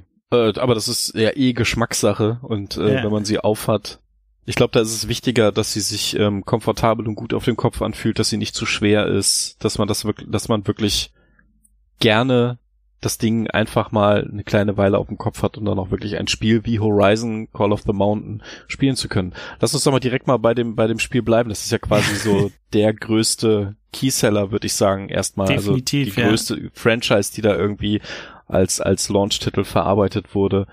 Wie ist das im Vergleich zu den anderen Horizon-Titeln? Grafisch, spielerisch? Erstmal vorweg, du spielst nicht mit Aloy, also jeder, der gehofft hatte, sie zu spielen, das geht nicht. Sie kommt aber tatsächlich im Spiel auch schon sehr, sehr früh vor. Ähm, ich will da jetzt gar nicht zu viel vorweggreifen, aber sie kommt auf jeden Fall vor. Man kann also Aloy, Aloy in VR sehen, ähm, wie sie auf dich zukommt und mit dir redet und so weiter. Sie ist irgendwie etwas kleiner, als ich dachte in VR. irgendwie ähm, ist mir das so aufgefallen. Und dann spielst du einfach eine neue Figur, das ist der sogenannte Ryas und der ähm, hat im Grunde genommen, ist ein, ein Strafgefangener, der sich äh, rehabilitieren kann, indem er auf einen Berg hinaufklettert, um zu schauen, was da oben passiert, was die Maschinenwesen dort oben machen. Äh, deswegen auch der Name äh, Call of the Mountain. Und wie man sich denken kann, übersetzt sich das dann spielerisch natürlich darin, dass man sehr viel auch klettern muss, äh, im Sinne von Steilwände emporklettern, äh, an Seilrutschen entlangrutschen, ähm, von einem Ort, äh, von einer Klippe zur anderen springen. Als zum ersten Mal diese Sprungsequenz kam, dachte ich mir, oh Gott, jetzt wird mir gleich super schlecht, aber auch da sehr cool gelöst. Ähm, sobald du springst mit einer bestimmten Tastenkombination, wird das Spiel in einen Slow-Motion-Modus versetzt und du gleitest sehr, sehr langsam und in einer Geschwindigkeit, die keine Übel, also bei mir zumindest keine Übelkeit verursacht, äh, auf die Stelle zu, wo du sagst, dass du hinspringen willst und kannst dich dann mit den beiden Händen festhalten und dort dann weiterklettern.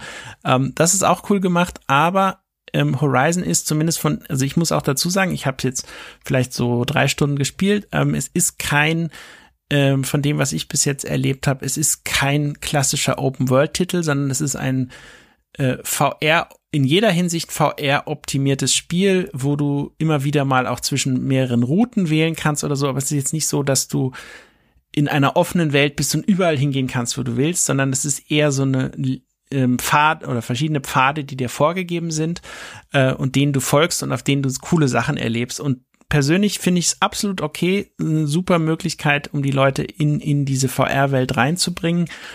Und sie haben sich halt in vielen Punkten Gedanken gemacht. Das Wichtigste, glaube ich, und das merkst du überall, war immer der Gedanke, wie machen wir das, dass es einen coolen Effekt auf die Leute hat, dass die da nicht zu sehr gehetzt werden, dass sie nicht überfordert werden, dass sie aber auch trotzdem gefordert werden ab einem gewissen Grad ähm, und dass sich Dinge wie zum Beispiel Kämpfe nicht zu krass hektisch anfühlen. Ich weiß nicht, ob du schon mal Ego-Shooter in VR länger gespielt hast. Ähm, aber da kommt halt oft die Problematik aus, auf, dass du halt in VR bist und von überall kommen Gegner und du musst ja im Grunde genommen erstmal klarkommen mit der VR-Situation, sich schnell bewegen, im Kreis drehen und so weiter und dann noch zusätzlich die ganzen Gegner bekämpfen und dann noch der Gedanke, dass die Gegner auch ständig hinter dir sein können, was in VR einfach wesentlich beängstiger sich anfühlen kann, als es in einem echten Ego-Shooter einfach am Bildschirm der Fall ist. Ähm, und Sony löst, oder die Entwickler in dem Fall Guerilla und Firesprite, die lösen es halt so, dass du immer, wenn ein Kampf stattfindet, in so eine Art Modus gerätst, in dem du auf einem vorgegebenen Pfad links und rechts um den Gegner herumgehen kannst, ähm, du kannst aber nicht sagen, ich will jetzt beliebig mich auf dem Schlachtfeld positionieren, sondern du musst entweder links ausweichen oder rechts ausweichen oder links lang gehen oder rechts lang gehen. Ähm, klingt am Anfang erstmal ein bisschen einschränkend, führt aber dazu, dass du dich im Kampf halt auch auf den Kampf konzentrieren kannst. Und das bedeutet in dem Fall, dass du zum Beispiel eben den Bogen erstmal von deinem Rücken nimmst, dann nimmst du aus der äh, auf der anderen Seite deiner Schulter ziehst du dir einen Pfeil raus, dann spannst du den Bogen, dann zielst du mit dem Bogen und schießt auf das Ziel ähm, und gleichzeitig kannst du dann eben noch ausweichen, aber du musst eben nicht gleichzeitig noch dich frei durch eine dreidimensionale Welt bewegen, was viele Leute einfach dann total überfordert am Anfang, ja, vor allem wenn sie diese Art von Spiel nicht so oft spielen. Also es ist in der Hinsicht äh, super gemacht und die Kämpfe werden mit der Zeit auch anspruchsvoller. Also die Gegner sterben halt nicht so, sobald die irgendwie ein, zwei Treffer kassiert haben, sondern, also ich hatte zum Beispiel in so einer Demo bei Sony vor Ort einen Kampf gegen so einen Donnerkiefer, nennt er sich, so ein richtig großer Saurier oder große Maschinenwesen, was auch im äh, Hauptspiel vorkommt immer wieder mal und das hat irgendwie locker zehn Minuten oder so gedauert, dieser Kampf, ja. Okay, krass. Also, also gibt's durchaus diese Mixtur aus, äh, ich sag mal, Dialogen, Kämpfe, Erkundung beziehungsweise Klettern, nur eben deutlich linearer und nicht als Open-World-Erfahrung. Genau, also wie gesagt, äh, unter dem, äh, also es kann sein, dass nach der Zeit und diese drei Stunden, das sind auch plus, also da ist die Zeit, die ich mit der Demo da bei Sony verbracht habe, das war eine ganze Stunde. Das war noch bevor die Muster der Brille verfügbar waren, die ist da auch mit eingerechnet. Also letztendlich im eigentlichen Spiel vielleicht erst zwei Stunden. Ja, das, das muss ich ganz klar dazu sagen. Es kann sein, dass danach noch was krasseres kommt, aber ich glaube nicht, dass sie das Konzept allzu stark ändern werden. Ähm, was aber fantastisch funktioniert, ist zum Beispiel auch bei der Erkundung. Ähm, du kannst halt mit sehr vielen Umgebungsobjekten interagieren, ähnlich wie man das aus dem sehr, sehr zu empfehlenden Half-Life Alex von Valve kennt. Ähm, hast ja zum Beispiel irgendwelche Körbe, äh, dann kannst du da hingehen und greifst du den äh, Deckel von dem Korb, hebst den hoch, guckst in den Korb rein. Wenn dann Objekte drin sind, kannst du in den Korb reingreifen, holst die Objekte raus.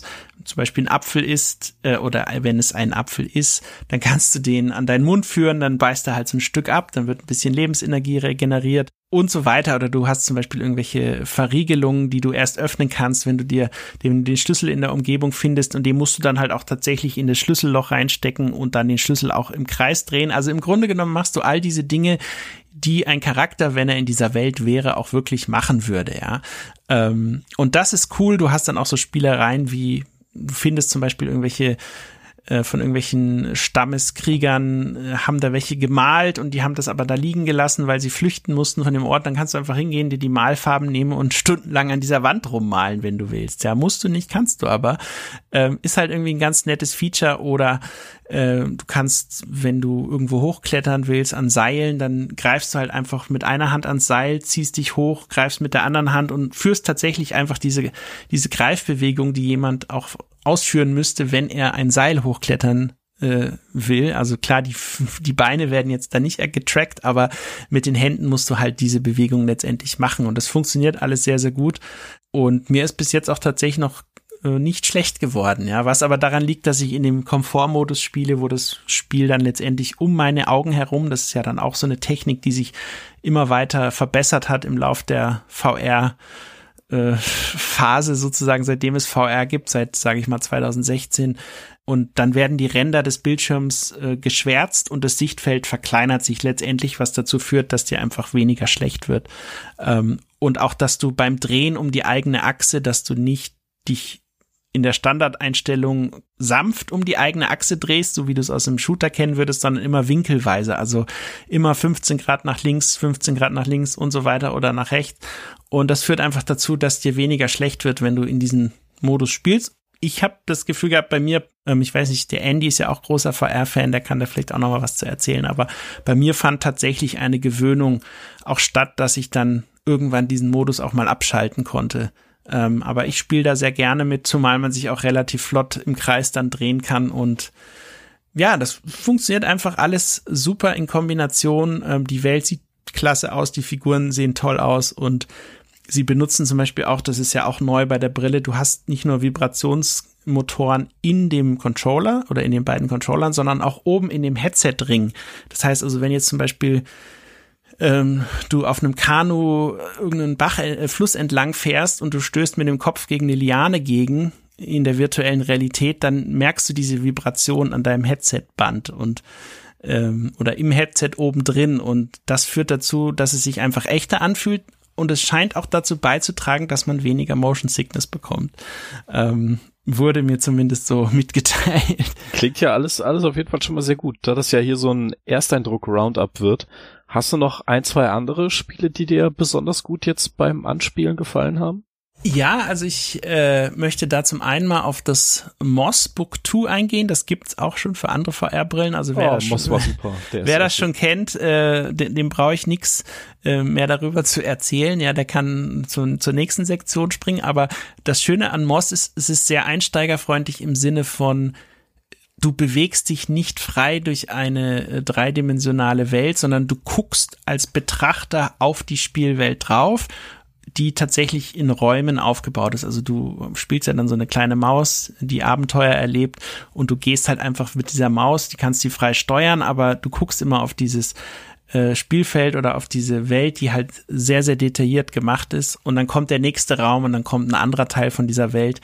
Ähm, also in der Hinsicht ist es super einsteigerfreundlich, aber der Vorteil eben hier, das Tracking funktioniert besser, äh, die Grafik ist schärfer ähm, und es funktioniert einfach so, wie sich die Entwickler ursprünglich gedacht haben, wie man es auch auf äh, PC ja gestützten Brillen letztendlich schon erleben kann.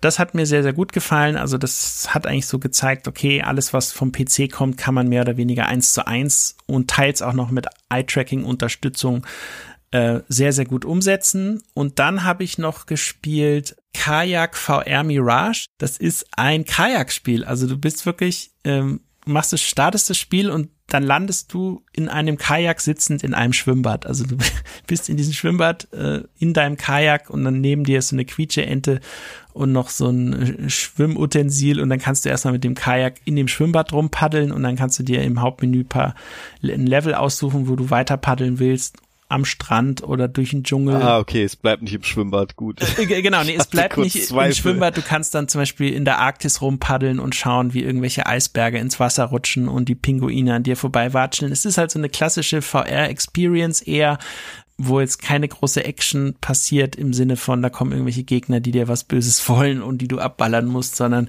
es ist einfach nur so ein so eine VR-Experience, ähm, die aber eben durch die Grafikpower der Konsole sehr, sehr cool aussieht, durch das Tracking cool aussieht, wobei ich jetzt ausgerechnet mit dem Level gestartet bin, wo ähm, man an einem Strand entlang paddelt, der leichten Wellengang hat. Und in der Standardeinstellung haben es die Entwickler leider so gemacht, dass sich der Wellengang auf die Bewegung deines Kajaks direkt auswirkt, so wie man das ja auch erwarten würde aber es führt dazu, dass du einfach nicht ruhig unterwegs bist, sondern eben diesen ständigen Wellengang. Bist du seekrank geworden? Ich bin tatsächlich, also ich habe echt, ich habe dann erstmal gesagt, okay, ich, ich schaffe das jetzt auch und so, musste die Brille jetzt auch nicht komplett absetzen, aber ich habe dann doch recht schnell ins Menü gewechselt, um, um die Optionen entsprechend runter zu regeln, ja.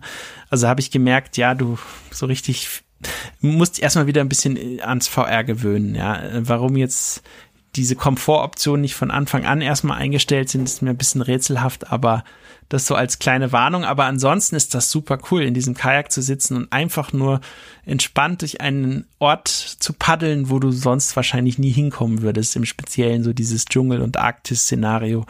Äh, oder es gibt auch so ein Canyon-Szenario, was auch sehr cool gemacht ist. Weißt du, wie das Ding ein Millionenseller wird? Versteck einfach ein paar Pokémons in der Welt und drück dem ja, äh, genau. Fahrer eine Kamera in die Hand. Ich glaube, das könnte funktionieren. Da, da könnte man ein fantastisches Pokémon Kayak Snap VR oder weiß auch immer, wie es dann heißt, draus machen. Ähm, ich habe aber tatsächlich noch viele andere Spiele, die ich zwar schon installiert habe, zum Beispiel das Star Wars ähm, Spiel, das No Man's Sky würde ich super gern jetzt mal ausprobieren, aber das steht mir jetzt alles noch bevor. Ich habe tatsächlich viel Zeit einfach mit diesen Konfigurationsmenüs verbracht und so weiter, alles gescreenshottet. Wer weiß, für was man das dann nochmal irgendwie braucht und ähm, mir viel zur Technik noch durchgelesen und so. Aber insgesamt äh, bin ich persönlich sehr begeistert. Ähm, es kommen auch viele Spiele äh, direkt zum Start eben raus. Sony hat ja selber da diese Liste, Listen schon veröffentlicht, was da wann kommt. Und meine große Hoffnung ist einfach, dass sie in einer gewissen Regelmäßigkeit Spiele wie das Horizon Call of the Mountain, die du dann auch wirklich nur auf dem Gerät spielen kannst. Klar, das ließe sich für PC umsetzen, das wird Sony sicherlich früher oder später auch machen, aber ähm, das ist das, was denen die Brille verkaufen wird. Ja, wenn sie das gut machen, wenn du dann einen Killzone da vielleicht spielen kannst oder wenn du äh, andere bekannte Sony-Marken wie einen Uncharted oder äh, Ratchet Clank oder was auch immer, da kann man sicherlich super coole Sachen machen. Ähm, und was mir auch gut gefällt, ist, dass so Spiele wie das äh, Gran Turismo 7 jetzt direkt zum Starten kostenloses VR-Update bekommen, ja. Resident Evil Village kriegt ja auch dieses VR-Update ähm, jetzt direkt zum Launch, was auch kostenlos ist. Und von dem, was ich so in Foren gelesen habe, viele Leute bef befürworten diese Hybrid-Strategie, dass man also sagt, man nimmt ein bekanntes Spiel, ähm, was dann durch ein Update VR-tauglich wird. Und wer das nicht verträgt oder nicht möchte, der spielt das Spiel einfach so, wie es ursprünglich gewesen ist, ja.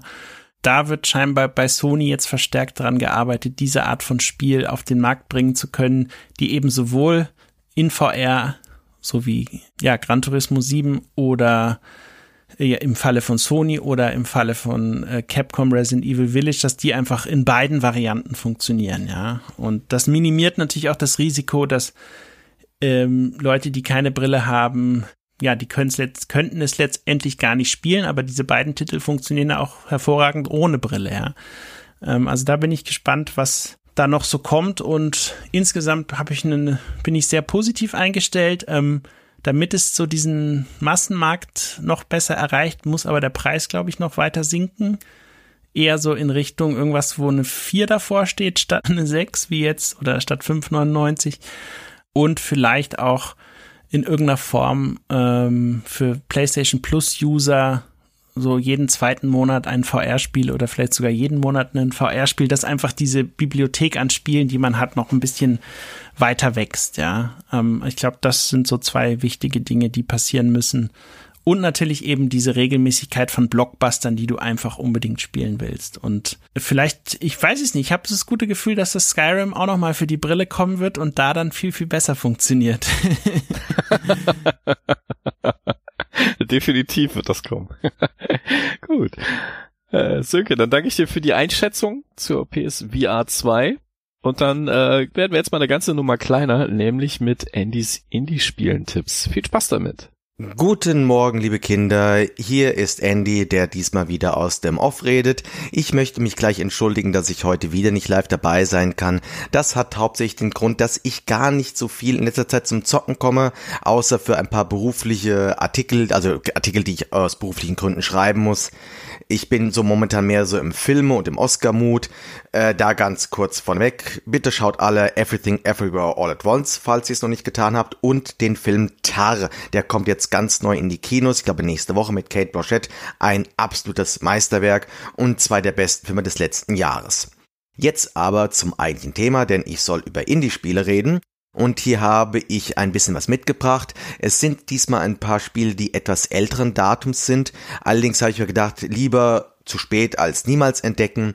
Und letztendlich ist es bei diesen Titeln ja egal, ob die jetzt gestern frisch geschlüpft sind oder ob die seit fünf Jahren irgendwo in der Ecke von Steam rumversauern. Der erste Titel ist ein paar Monate alt und heißt Once Upon a Jester. Das ist ein klassisches Visual Novel Adventure Spielchen mit einer recht simplen Grafik. Das heißt, die Figuren und die Kulisse sieht aus, als ob sie einzelnen Elemente aus Pappmaché ausgeschnitten wurden.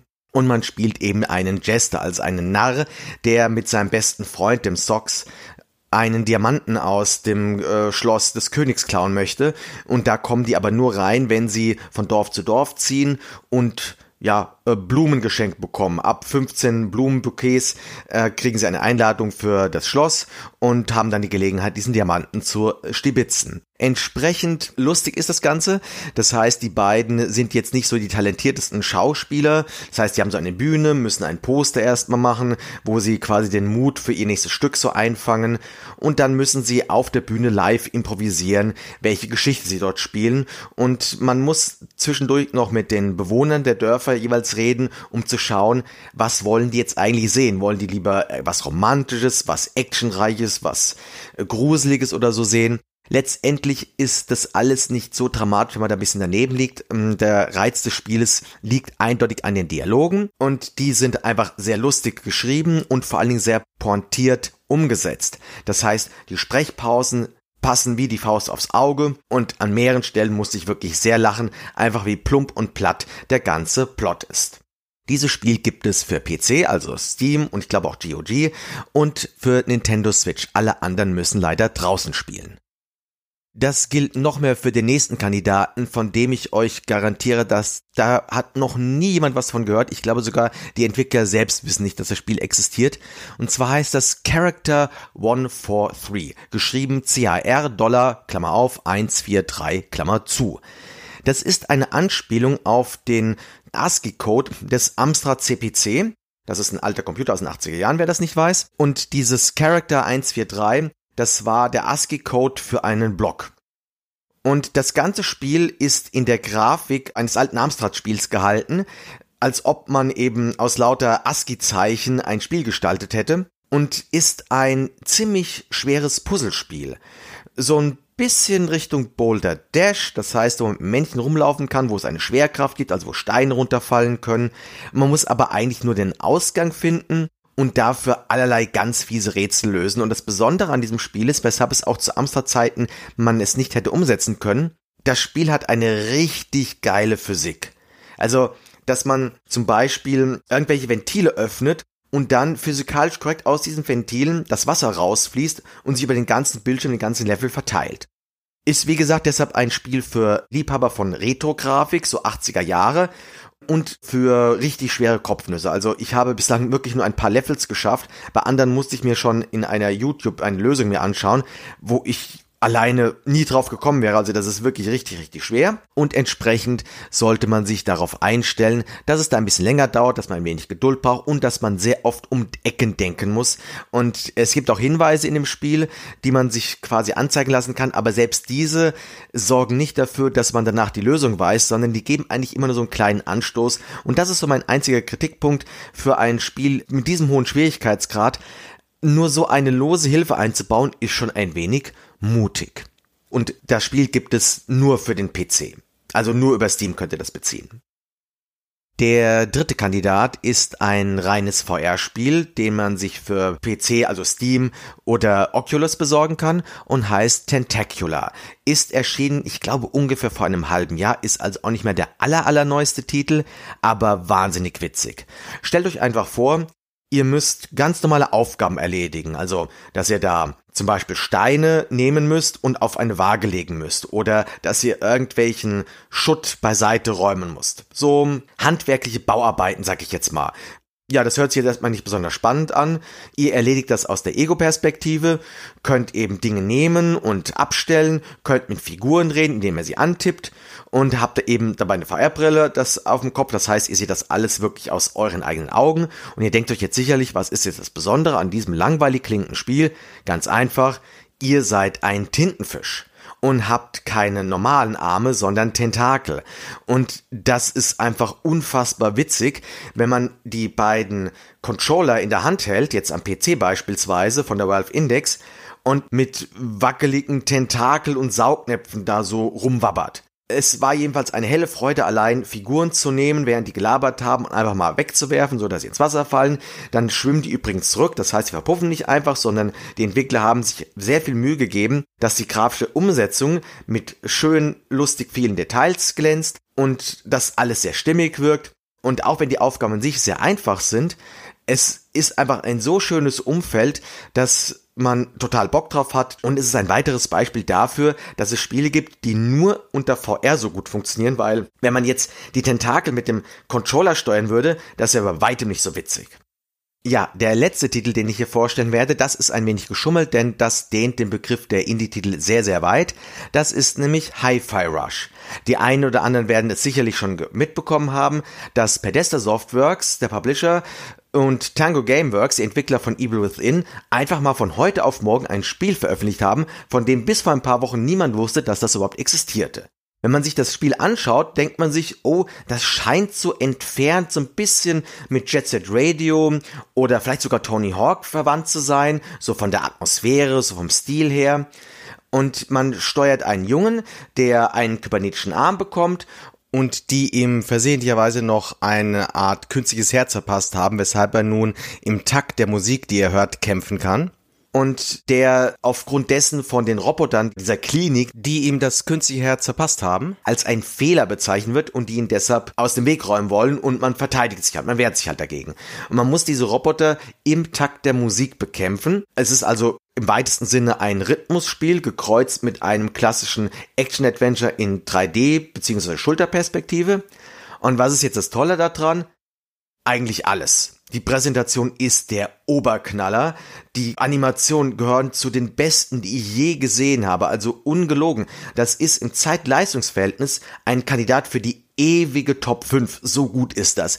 Allein das Zusammenspiel von Zwischensequenzen und Spiel Sequenzen ist so nahtlos, wie ich das selten gesehen habe. Und die Animation, die Bewegungsabläufe von der Figur, es sieht aus wie ein Zeichentrickfilm, nur dass das alles in 3D modelliert ist und man entsprechend dann die Animation aus allen Perspektiven betrachten kann. Und natürlich ist das Sounddesign extrem gut bei so einem Spiel.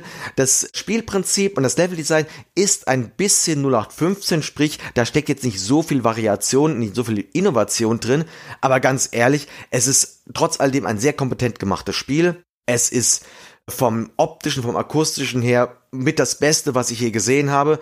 Und die Story. Bitte nicht die Story vergessen. Dieses Spiel ist ernsthaft witzig. Allein der Hauptcharakter ist so gut geschrieben.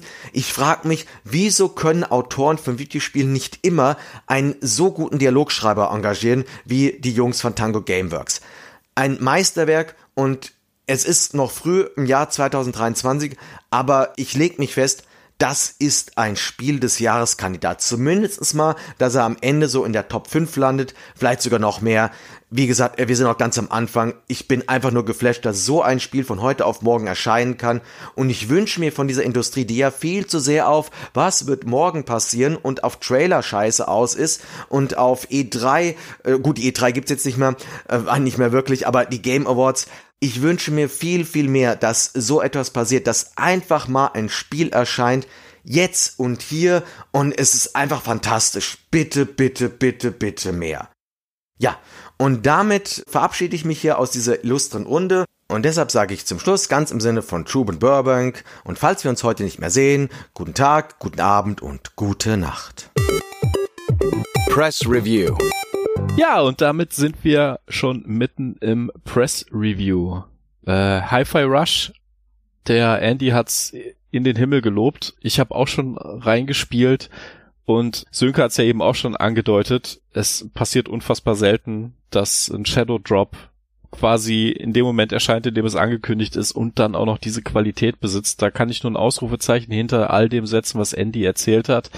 Das Ding ist audiovisuell einfach große Klasse und ich hätte nicht gedacht, dass in Tango so ein Spiel steckt, wenn man sich ihre bisherige Vita so an, anschaut.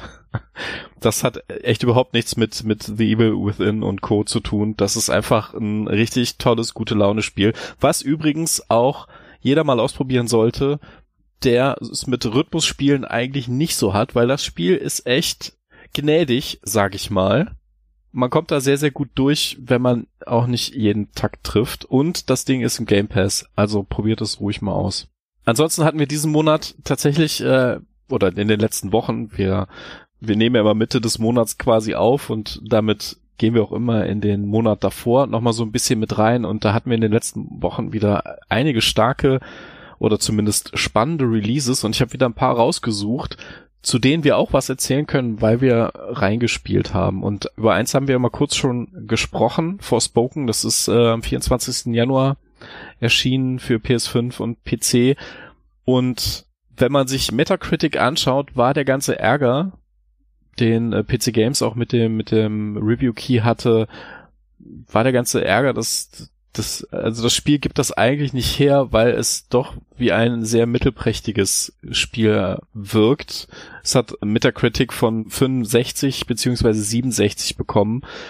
Also für ein AAA Blockbuster, der seinerzeit angekündigt wurde als einer der wichtigsten Launch-Titel für die PlayStation 5, beziehungsweise einer so der ersten großen Exklusivtitel für die PlayStation 5, zwischendurch ja zweimal verschoben, und dann äh, ja im Januar endlich rausgekommen. Das ist schon eine ziemlich desaströse Wertung.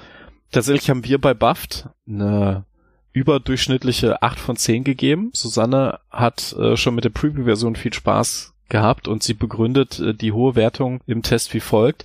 Das Design der Spielwelt finde ich einfach klasse. Es gibt einfach überall und kilometerweit abseits der Story-Hauptpfade so viel zu entdecken. Gepaart mit dem magischen Parcours sowie dem Kampfsystem ist die Abenteuerreise durch Athia ein absolut rundes Spielvergnügen, das mir enorm viel Spaß bereitet, auch über das Story-Finale hinaus.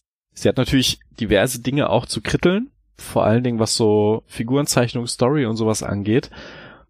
Ich weiß nicht, ob ich die 8 von 10 gezückt hätte, also ich bin mir ziemlich sicher, hätte sie nicht gezückt. Ich wäre wahrscheinlich eher so Richtung 7 von 10 gegangen. Eine 6 von 10 halte ich eigentlich auch für zu niedrig.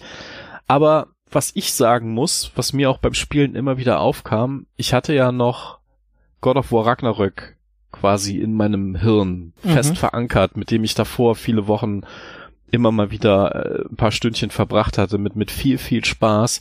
Und Forspoken versucht tatsächlich, was so Story-Inszenierung angeht, ähnlich abzuliefern. Mit vielen cineastischen Sequenzen, mit voll vertonten Dialogen, mit wechselnden Kameraperspektiven und so weiter und, und hat auch so einen Begleiter im Prinzip durch den Armreif, der die ganze Zeit mit Frey der Hauptfigur spricht und sich bantert, also sich immer mal wieder so Sprüche an den Kopf wirft, könnte so ein bisschen im besten Fall die Dynamik haben, die halt Kratos mit seinem Sohn hat. Aber ich muss halt sagen, in so ziemlich jedem Bereich liegt Forspoken halt in einer ganz anderen Liga als ein God of War und darunter leidet Forspoken halt sehr, sehr stark. Sprich, mhm. wenn das mit mehr Abstand erschienen wäre, zu God of War und vielleicht auch in einem Zeitraum, wo nicht so viele andere spannende Spiele kommen und auch mit darüber reden wir gleich, Hogwarts Legacy ein anderes Open World Spiel, das ebenfalls eigentlich in allen Bereichen besser ist, dann wäre Forspoken wahrscheinlich bei diversen Redaktionen nicht so super schlecht bewertet worden. Denn es ist eigentlich kein, kein richtig schlechtes Spiel. Es macht viele Sachen okay, aber es macht halt, wenn man so diesen AAA-Bereich betrachtet, nichts auf der Qualitätsstufe, wie es eben in God of War macht, in Red Dead Redemption 2 oder auch was die, was das Design der, der Spielwelt Athia angeht, die ja sehr karg ist, wo es im Prinzip kaum noch Zivilisation gibt, abseits der Hauptstadt, in der man am Anfang recht schnell landet.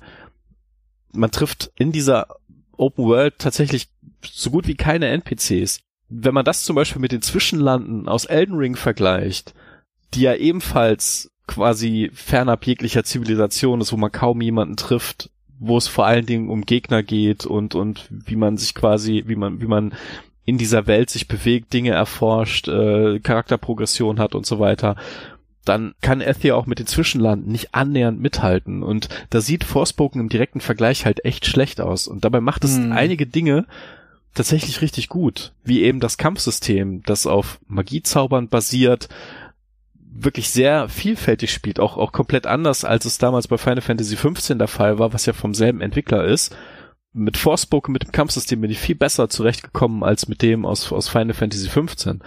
Ähm, auch dieses Parcoursystem, mit dem man sich schnell durch die Welt bewegt, das erinnert mich so ein bisschen an äh, Infamous Second Son. Da gab's auch so eine so eine Fähigkeit, wie man sich schnell durch eine Welt quasi bewegen kann und über Häuserschluchten hinweg und so. Und genauso rasant kann man sich in Forspoken quasi durch dieses Athia durchbewegen. Und das macht, wenn man sich erstmal dran gewöhnt hat und auch so ein paar Verbesserungen freigeschaltet hat, macht das eigentlich super viel Spaß, sich durch diese Welt zu bewegen. Aber es liefert halt eben in allen Bereichen nicht so ab, wie man es von einem 80 Euro AAA Exklusivtitel erwarten würde. Und es macht halt einige Sachen halt auch echt nicht gut. Und dazu gehört vor allen Dingen so das Pacing, beziehungsweise die Art und Weise, wie diese ganze Story-Inszenierung innerhalb der Stadt mit den NPCs funktioniert und auch wie die Figuren gezeichnet sind und dann gleichzeitig dieser ganze Bereich außerhalb der Welt, wo du auf der einen Seite halt diese karge, kargen Zonen hast, wo es keine Menschenseele gibt, nur Gegner, die dir ins Leder wollen und eine Menge Sachen, die du entdecken kannst und gleichzeitig hast du dieses tolle Bewegungsgefühl, durch dieses Parcoursystem und dann hast du oben drauf gestülpt, aber auch noch so eine Art Ubisoft Standardformel Icon mhm. Geballer auf der Karte, wo du halt im Prinzip dir die komplette Spielwelt entmystifizierst, weil du genau siehst, wo was ist, wo ja, du welche Belohnung ja. bekommst. Standardfehler sozusagen. Genau, und diese ganzen Sachen, die du da finden kannst, die sind halt zum Teil super generisch. Zum Beispiel optionale Dungeons, die eigentlich alle gleich aufgebaut sind.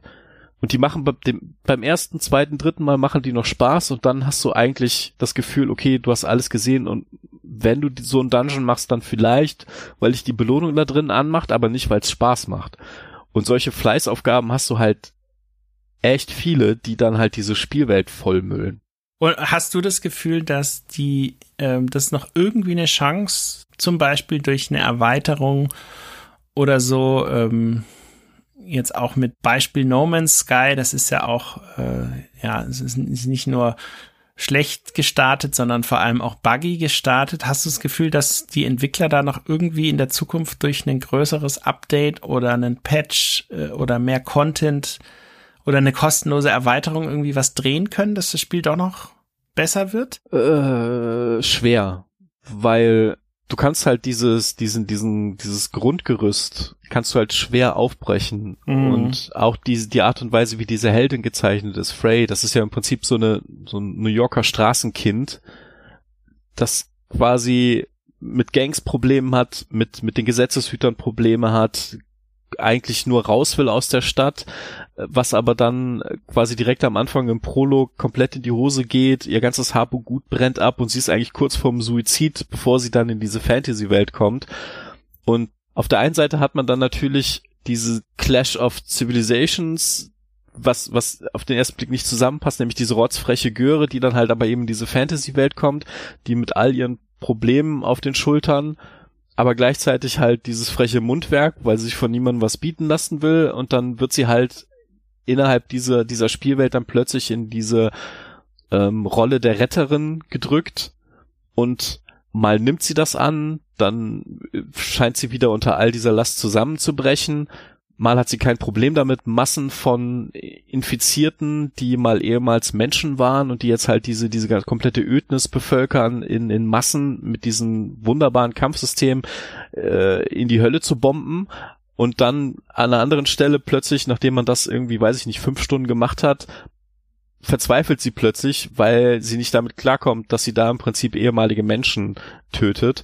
Und das Ganze okay, ist halt, ja. mhm. also es passt einfach nicht zusammen, wie das alles aufgebaut ist und wie das zusammenhängt und man hat, man hat das Gefühl an vielen Stellen auch, dass den Entwicklern die Zeit gefehlt hat, das besser auszubauen, weil du hast zum Beispiel, du hast da diese, diese Tantas, das sind quasi die magischen Ober, Anführerin dieser Welt. Die haben ehemals haben die alle zusammengearbeitet für das Wohl der Menschen. Dann kam es zum Krieg. Dann haben sie sich, nachdem sie diesen Krieg mit großen Verlusten gewonnen haben, haben sie sich danach zerstritten und jetzt muss man im Prinzip gegen diese Tantas kämpfen nach und nach. Gegen die erste Tanta, das dauert echt so sechs, sieben, acht Stunden, keine Ahnung, bis du diese Tanta besiegt hast dann schaltest du dadurch ein neues Magiesystem oder eine neue Elementarart für dein Magiesystem frei, das du dann wieder verbessern kannst. Und dann hast du aber im Prinzip nur noch so zwölf Stunden, bis du dann die ganzen anderen Tantas triffst und da auch wieder neue Elementare freischaltest. Und im Prinzip, wenn du die letzte Elementarkraft freigeschaltet hast und jetzt eigentlich dein volles Potenzial entfalten könntest, ist das Spiel zu Ende. Ja, das habe ich auch schon öfter gelesen, dass es irgendwie gerade dann, wo es eigentlich so einen Punkt, der ich komme jetzt mit allen Fähigkeiten klar, er, erreicht hat, dann, dann ist es einfach aus. Ja, also die gute Nachricht, man kann das recht schnell durchspielen. die schlechte Nachricht ist dann halt, man hat irgendwie das Gefühl, okay, irgendwie jetzt, wo es eigentlich richtig losgeht, gibt's keine Inhalte mehr, die ich jetzt machen würde, einfach nur weil sie Spaß machen oder weil ich jetzt noch die Chance habe, irgendwie die Story voranzutreiben oder sowas, weil es bleibt dann halt nur noch dieser ganze generische ja sammel dies und das und äh, das ist halt sehr sehr schade. Äh, ansonsten äh, kann ich kann ich durchaus allen, die wirklich Bock auf darauf haben, äh, spaßig durch so eine Open World zu gehen, die die zu entdecken. Ich ich fand auch, dass dieses Entdecken motivierend war, weil zum Beispiel findest du in der Open World überall Magiepunkte, mit denen du dann deine Talente skillen kannst. Und allein deswegen grast man irgendwie schon am Anfang ziemlich viel von der Spielwelt ab, um möglichst viel von diesen Talentpunkten im Prinzip äh, mitzunehmen, weil man eben auch recht viele braucht, um dann diese, diese ganzen Zauber auszubauen, neue, neue Zauber zu lernen und dann dieses Magiesystem, was halt wirklich doch Spaß macht, dann mit immer neuen Facetten zu bereichern. Und, und das, mhm. das fand ich schon, schon dann echt motivierend, diese Spielwelt mir nach und nach anzuschauen, so. Aber dass sie da aus diesem Storygerüst, aus diesem eigentlich spannenden, also man merkt tatsächlich, dass das Konzept von dem Spiel durchaus von sehr, sehr kompetenten Leuten gemacht wurde. Ich glaube, Amy Henning war äh, da auch für verantwortlich, die ja Uncharted Krass. zum Beispiel okay. äh, ins Rollen ja. gebracht hat mit der Story. Aber die Autoren, die dann tatsächlich federführend für die eigentliche Haupthandlung zuständig waren, das sind No-Name-Leute, die noch nie was gemacht haben, außer, ich glaube, einer ist ein Schauspieler, und die andere hat mal irgendwie ein paar Folgen von, von Serien, von, von so 0815 Serien geschrieben. Also nicht wirklich Leute, die im Spielebereich schon wirklich tolle Sachen geschrieben haben. Mhm. Und man merkt das der Story leider an. Ja, und dementsprechend, es ist leider ein durchschnittliches Spiel, was äh, aufgrund der Masse an, an hervorragenden Spielen noch umso schwerer hat, ja. Genau. Und, und damit kommen wir im Prinzip schon zum nächsten Titel, auch Open World, aber in allen Belangen einfach so unfassbar viel besser. Release am 10. Februar 2023, also zum Zeitpunkt der Aufnahme ist es noch gar nicht so alt für PS5, Xbox Series und PC erschienen. Hogwarts Legacy, Metacritic von äh, geht von 84 bis 90, je nachdem, welche Plattform man guckt. PC gab es ja gerade am Anfang einige technische Probleme. Was man gehört hat, sollen die Updates die ersten zumindest teilweise für Besserung gesorgt haben. Hagen von Gamers Global hat eine 9 von 10 gegeben. Der hat, glaube ich, die PS5-Version getestet. Und er schreibt, Hogwarts Legacy erweckt die Wizarding World auf erstaunliche Art zum Leben. Im Hintergrund wird wenig in dieser Welt dynamisch simuliert, doch das wird mit einer riesigen Masse Details aufgewogen. Und das kann ich tatsächlich beides unterschreiben, wie sie dieses Harry Potter Universum in diesem Spiel umgesetzt haben. Also ich muss nur sehen, mit welcher Begeisterung meine Frau das Spiel seit, weiß ich nicht, mittlerweile 20 Stunden spielt. Mhm. Und wir hatten eigentlich viel um die Ohren die letzten. Also sie spielt quasi immer, wenn ich sie lasse und die Kinder übernehme. und es ist einfach eine große Freude, ihr dabei zuzusehen, mit welcher Begeisterung sie das spielt. Immer dieses Grinsen im Gesicht. Und das habe ich tatsächlich auch im Gesicht, wenn ich das Spiel spiele. Einfach nur, wenn ich durch die Spielwelt laufe und diese vielen kleinen Details sehe, die man eben aus den Büchern kennt, die man in den Filmen halt schon gesehen hat. Einfach weil diese Welt halt einfach so lebendig ist durch diese ganzen Details. Sei es ja. eine Gießkanne, die halt in der Luft schwebt und Blumen gießt. So eine Kleinigkeit. Aber von mhm. diesen Kleinigkeiten gibt's halt an jeder Ecke zig. Und man kann sich da einfach nicht dran satt sehen. Und allein diese Art und Weise, wie dieses Universum in dieses Spiel gepackt wurde, das ist der wahr gewordene Traum von jedem, der es satt hatte, bisher immer nur Lego Harry Potter zu spielen, sondern mal ein richtiges Spiel haben zu wollen ich habe das Gefühl, ein Grund für den enormen Erfolg des Spiels, der liegt letztendlich einfach darin, es ist halt ein Universum, was eine sehr, sehr große Zielgruppe hat, was aber eben auch noch nie außer den Lego-Spielen ähm, vernünftig umgesetzt wurde. Und jeder hat drauf gewartet. Dann gab es ja mal äh, dieses Pokémon-inspirierte Mobile-Game, äh, was aber dann, äh, Niantic hatte das ja gemacht, ist aber dann naja, nicht genau. so ein, äh, eingeschlagen, wie erhofft. Und auch da hast du dann, ja, du hast die Spielwelt einfach nicht in der 3D-Qualität. Im, Im, Gegenteil, du, es war halt einfach ein Pokémon-inspiriertes Spiel, aber jetzt hast du halt die Möglichkeit, zum ersten Mal durch diese Welt durchzulaufen und sie zu erleben. Und das spricht so viele Leute an, die sonst vielleicht auch gar nichts mit Videospielen zu tun haben, dass das auch ein Grund für den großen Erfolg ist. Ja, umso mehr ähm, freut es mich vor allem jetzt auch für den Entwickler, dass sie da sehr lange dran äh, gepolished haben ähm, und ich ich habe tatsächlich ich habe mal einen Preview für die Kollegen von M Games geschrieben damals noch äh, hatte ich noch nicht spielen können. Da waren eben verschiedene Entwicklerstreams, wo ja sehr detailliert auf alles Mögliche im Vorfeld eingegangen wurde. Aber da hatte ich auch schon den Eindruck, ja, dass das viel darum geht, diese Welt äh, so lebendig wie möglich zu machen und es scheint ja sehr, äh, sehr gut dann auch am Ende zu funktionieren, ja.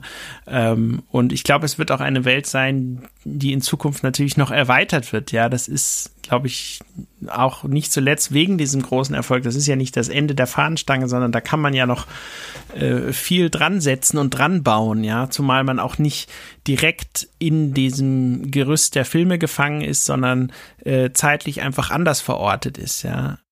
Es ist nicht nur der Bedarf, der jetzt endlich gedeckt wird, sondern das Ding ist halt auch in vielen Bereichen einfach richtig gut. Also die Sachen, die ich zu meckern habe, das ist wirklich Kritteln auf höchstem Niveau. Das ist dass zum Beispiel die wirklich sehr detaillierten Charaktermodelle, dass da manchmal die Mimik ein bisschen steif wirkt oder dass man da diesen Uncanny Valley Effekt hat, den man bei komplett gepolischten Spielen wie einem Red Dead Redemption 2 oder einem God of War in der Form nicht hat.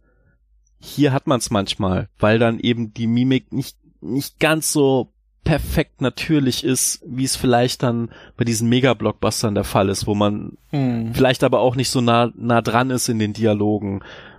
weil es weil es halt aus einer anderen Perspektive ist oder oder die Tatsache, dass in den Büchern und auch in den Filmen hat man ja immer diesen diesen Konflikt zwischen den Häusern, dass dass man da Punkte bekommt für die Häuser und ähm, dass es Quidditch Duelle gibt zwischen den Häusern und dass auch die Schüler aus den Häusern intern untereinander Reibereien haben. Das, das fängt ja auch schon alles so quasi ab dem ersten Film an, ab dem ersten Buch an, wird da etabliert.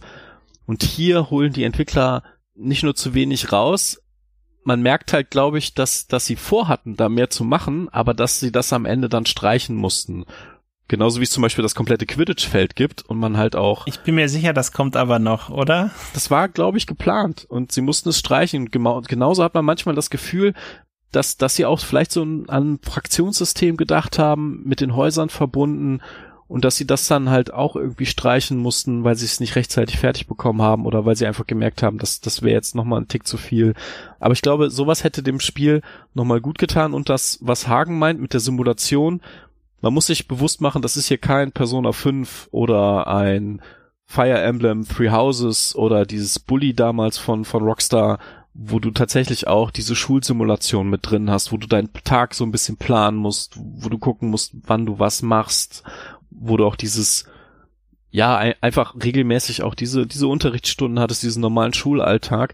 Das mm, ist, ja. das funktioniert in Hogwarts Legacy ein bisschen anders. Da hast du tatsächlich punktuell, hast du Unterrichtsstunden, die du aber dann gezielt ansteuern kannst über Quests, indem du dann dich entscheidest, okay, ich gehe jetzt halt eben zu dem Unterrichtsraum und starte dadurch dann die nächste Unterrichtsstunde und dann machst du dir aber nicht so wie bei Persona 5 zum Beispiel, dass du dann auf der Schulbank sitzt und Sachen gefragt werden, sondern da läuft dann vielleicht eine Sequenz ab und dann hauen die Schüler nach der Sequenz wieder ab und dann kannst du mit dem Lehrer sprechen und der gibt dir dann eine neue Aufgabe, über die du dann, wenn du die gelöst hast, zum Beispiel den nächsten Zauberspruch lernst oder dass du dann halt von dem äh, von dem Alchemiemeister, dass du dann halt ein neues Rezept aufbekommst, was du dann halt üben sollst. Aber das kannst du dann halt auch zum Beispiel im, im Raum der Wünsche an deinem eigenen Alchemietisch brauen und und ausprobieren und solche Sachen. Also das sollte man nicht erwarten. Aber wenn man darauf jetzt keinen Wert legt, das ist echt ein super schönes Open-World-Spiel geworden, wo man halt dementsprechend auch einfach mehr Freiheiten hat als in einem Persona 5.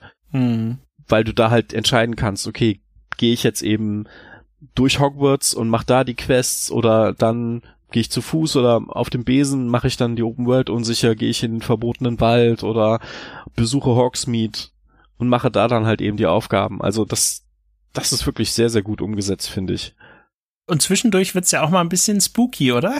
Kann man das so sagen, oder?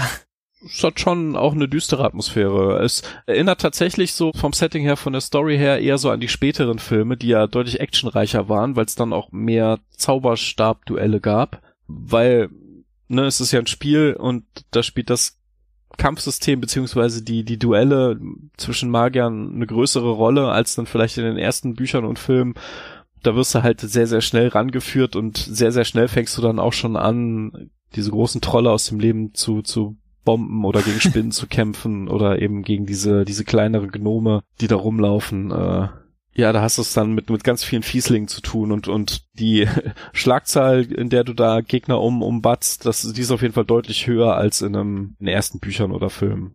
Nee, also ich glaube für Avalanche Software der mit Abstand größte Erfolg bis jetzt, oder? So, die hatten ja früher so Dinge gemacht wie ähm, ganz am Anfang hatten die mal von Genesis äh, hier Ultimate Mortal Kombat mal umgesetzt, ja, und dann irgendwann äh, kamen dann Disney-Spiele, Toy Story 3, äh, Cars 2, Disney Infinity, das kennen, glaube ich, noch viele. Das war ja mit diesen Skylander-ähnlichen Figuren, von denen ich tatsächlich auch noch ein paar rumstehen habe. Und dann war nach Cars 3 ja lange Zeit Sende Sendepause, wo sie ja dann auch schon an Hogwarts gearbeitet haben und das eben jetzt. Also schön zu sehen, dass, dass der Entwickler irgendwie da werden jetzt bestimmt viele neue Leute eingestellt, um, um weiteren Content in diesem Universum zu bauen. So viel kann man, glaube ich, schon mal sagen. Also äh, wäre so meine Prognose. Ähm, ich weiß, ich hatte den Eindruck bei den Entwicklerpräsentationen im Vorfeld schon, auch da siehst du es den Leuten einfach an, die, die haben einfach Spaß gehabt, dieses Spiel zu machen. Irgendwie, das, die, die, du siehst denen die Begeisterung für den Titel an das überträgt sich hoffentlich auch noch in ein paar schöne Erweiterungen. Mal gucken, was, was da. Ich weiß nicht, ist das schon irgendwas angekündigt worden oder ähm, das habe ich tatsächlich jetzt nicht so verfolgt? Ich wüsste jetzt nicht, ne. Ja, wird auf Steam ja rauf und runter gespielt und Metacritic von 84 äh, oder hier sogar 90 für die Series X Version, das, das ist schon eine Ansage. Also die ganze drumherum Diskussion äh, über die Buchautorin, das sparen wir uns an dieser Stelle jetzt mal. Äh, aber ähm, wenn man jetzt wirklich nur das, den reinen Titel anschaut, ähm, es steckt auf jeden Fall viel, viel Liebe zum äh, Spieluniversum und Gameplay drin. Also das kann man definitiv so sagen. Ich bin froh, wenn meine Frau durch ist, äh, dann darf ich nämlich auch mehr, mehr spielen. Also ich habe jetzt, glaube ich, acht Stunden äh. oder so. Aber ja, ähm, dann der nächste Titel, der mir persönlich äh, ein bisschen am Herzen liegt, weil ich ihn selber getestet habe, tatsächlich als Haupttester für Buffed. Spellforce Conquest of EO, Release am 3. Februar 2023 für PC. Metacritic liegt bei 78. Das Ding ist ein Mix aus rundenbasierten Taktikkämpfen, Globalstrategie-Elementen des 4X-Genres und äh, auch noch der ein oder anderen RPG-Mechanik. Das heißt, das geht jetzt in eine ganz andere Richtung als die bisherigen Teile der altehrwürdigen Spellforce-Serie. Das war ja vorher eher so ein, so ein Genre-Mix aus Echtzeitstrategie und Rollenspiel. Richtig, ja. Mhm. Gemacht haben das Spiel die Entwickler von Owned by Gravity. Äh, sprich, es ist auch dieses Mal wieder in deutscher Hand geblieben, denn äh, der Chef des Ladens, wenn ich das mal so sagen darf, ist das äh, deutsche Entwickler-Urgestein Jan Wagner. Und das Team hat vorher sich äh, Lorbeeren eingeheimst mit Fantasy General 2, also quasi der Neuauflage oder der Fortsetzung eines auch Uralt-Klassikers aus den 90ern. Und auch das war schon echt erstaunlich gut, wenn man bedenkt, äh, wie alt der erste Teil her ist und dass das Ding eine große Fanbase hatte und dass es verdammt schwer ist, nach so langer Zeit die Fanbase dann zufriedenzustellen mit so einem Nachfolger. Das ist ihnen in weiten Teilen wirklich geglückt und es verwundert nicht, dass THQ Nordic gesagt hat, hier bitte, wir wollen mal was Neues ausprobieren für unsere Spellforce-Marke schönes äh, Spin-off mit einem etwas anderen Genre-Twist. Hat, habt ihr nicht äh, Lust, das zu machen? Und sie haben es gemacht und um nicht äh, länger drum herum zu reden, Felix Schütz von PC Games hat eine 7 von 10 gegeben und urteilt. Das Zeug zum Dauerbrenner hat Spellforce Conquest of EO zwar nicht, aber ich habe es gern gespielt. Nach ein paar Einstiegshürden war ich sogar richtig angefixt und konnte es tagelang kaum aus der Hand legen. Doch nun nach dem ersten kompletten Durchgang merke ich, wie meine Motivation sinkt. Ich werde Conquest of EO bestimmt nochmal rauskramen, vielleicht auch zweimal und sei es nur, um die anderen Magierklassen richtig kennenzulernen, doch danach wird es wohl von der Festplatte weichen. Und wisst ihr was? Das fände ich völlig okay. Für 30 Euro erwarte ich kein Jahrhundertwerk, das ein ganzes Genre über Nacht auf den Kopf stellt. Das kann ich so auf jeden Fall unterstreichen. Also dieses nur noch eine Runde, was man ja aus vielen 4X-Games kennt. Ich bin alleine in den letzten, im Dezember vor allen Dingen in Civilization 6 wieder unfassbar versumpft. Oh ja. Und auch das Ding hier. Es gab einige sehr, sehr lange Nächte, wo ich mir danach was von meiner Frau anhören durfte. Weil das funktioniert einwandfrei. Quasi, es, es erinnert so ein bisschen, was den Mix angeht, an, an so alte Klassiker wie Heroes of Might and Magic, Age of Wonders oder auch Master of Magic. Cool, ja. Und hat, hat eine ähnliche Anziehungskraft, aber es macht eben auch ein paar Sachen anders. Zum Beispiel, dass man eben nicht nach und nach Siedlungen erobert und dadurch sein Reich ausbaut immer weiter und die Fraktion immer weiter zurückdrängt und, und so nach und nach sich die, der Karte zu eigen macht, sondern man muss mit dem Magierturm, der quasi die Basis darstellt von dem eigenen Reich und um den es eine Kontrollzone gibt. Mit dem muss man quasi von Ressourcenpunkte zu Ressourcenpunkte reisen, um die dann eben über die Kontrollzone abzubauen, um so Rohstoffe zu sammeln, auch um bestimmte Questorte zu aktivieren, um dann dort die Quest annehmen und angehen zu können und sobald man da quasi alles abgegrast hat, muss man mit seinem Turm weiterziehen. Man führt quasi das Leben eines Nomaden. Das war für mich eine ziemliche Umstellung. Das heißt, du kannst, du kannst den ganzen Turm dann durch die Spielwelt an einen anderen Ort verlegen, oder? Genau, man lernt relativ früh einen Zauber, mit dem man quasi den Turm aus dem Boden holen kann und dann schwebt er und dann kann man mit dem über die Karte fahren. das Gemeine ist natürlich, wenn der Turm schwebt, hat er seine Kontrollzone nicht aktiv, sprich über diese Kontrollzone über, oder über den Turm gibt's dann keine Ressourcen mehr ja. die man halt über Minen und sowas normalerweise einsammeln würde. Das heißt, man muss, man muss diese Dürrephasen irgendwie mit einberechnen. Man kann Kontrollzonen auch auf andere Arten bekommen. Zum Beispiel kann man äh, Zauberlehrlinge anheuern und diese können Logen in die Welt bauen. Und diese, von diesen Logen ausgehend gibt's auch kleine Kontrollzonen, über die man dann auch Teile der Welt kontrollieren kann und auch die muss man immer wieder neu setzen, weil auch da die Ressourcen natürlich so nach und nach abgehen. Und ja, man streitet sich dann quasi mit allen anderen Fraktionen in dieser Welt um die ganzen Ressourcenpunkte und muss dann halt diese Mobilitätsherausforderung zusätzlich noch zu allem anderen meistern, nämlich dass eben ein ganzer Magierzirkel aus mehreren Fraktionen eben es gar nicht so toll findet, dass man jetzt gerade versucht, irgendwie herauszufinden, was mit seinem Meister passiert ist, warum der Turm komplett zerstört war, dass man jetzt selber sich irgendwie aufstrebt, einer der, einer der größten Magier in dieser Welt zu werden. Und ja, die haben alle irgendwas gegen einen. Und so nach und nach wird dann auch, da kann man gar nichts gegen machen, der Ruf immer schlechter zu diesen ganzen Fraktionen.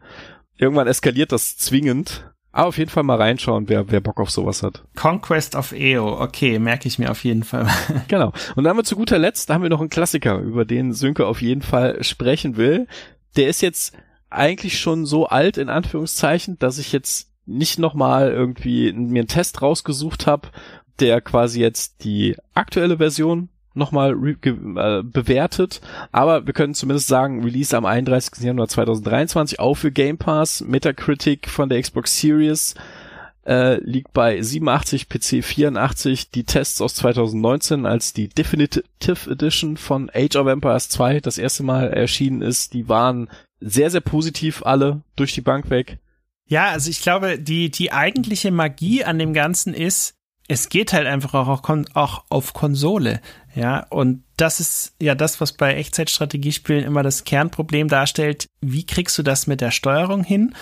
Ich will gar nicht zu sehr auf das Spiel selber eingehen. Es ist im Grunde genommen, ja, die Kampagnen, von denen es äh, über 25 Stück gibt, jeweils mit anderen Völkern. Du erlebst halt im Grunde genommen verschiedene historische Schlachten nach. Ähm, und das Interessante ist, die Art und Weise, wie sie die Steuerung auf der Konsole lösen. Und das System ist so innovativ, nicht innovativ, aber so clever gemacht, dass ich mir vorstellen kann, dass wir in naher Zukunft noch mehr Strategiespiele sehen werden, die dieses System übernehmen. Im Grunde genommen zunächst mal ganz einfach, wenn du Einheiten auswählen willst, dann klickst du einfach mit A auf die Einheit, dann ist sie ausgewählt. Wenn du A länger gedrückt hältst, dann baut sich so eine Art Kreis um deinen Cursor auf und alles, was in dem Kreis drin ist, wird ausgewählt oder du nutzt zum Beispiel eine Short, äh, eine D-Pad-Taste, ähm, drückst die und dann führt es dazu, dass die einfach sämtliche Einheiten von dir auf dem Schlachtfeld ausgewählt werden. Du kannst dann später auch noch Teams bilden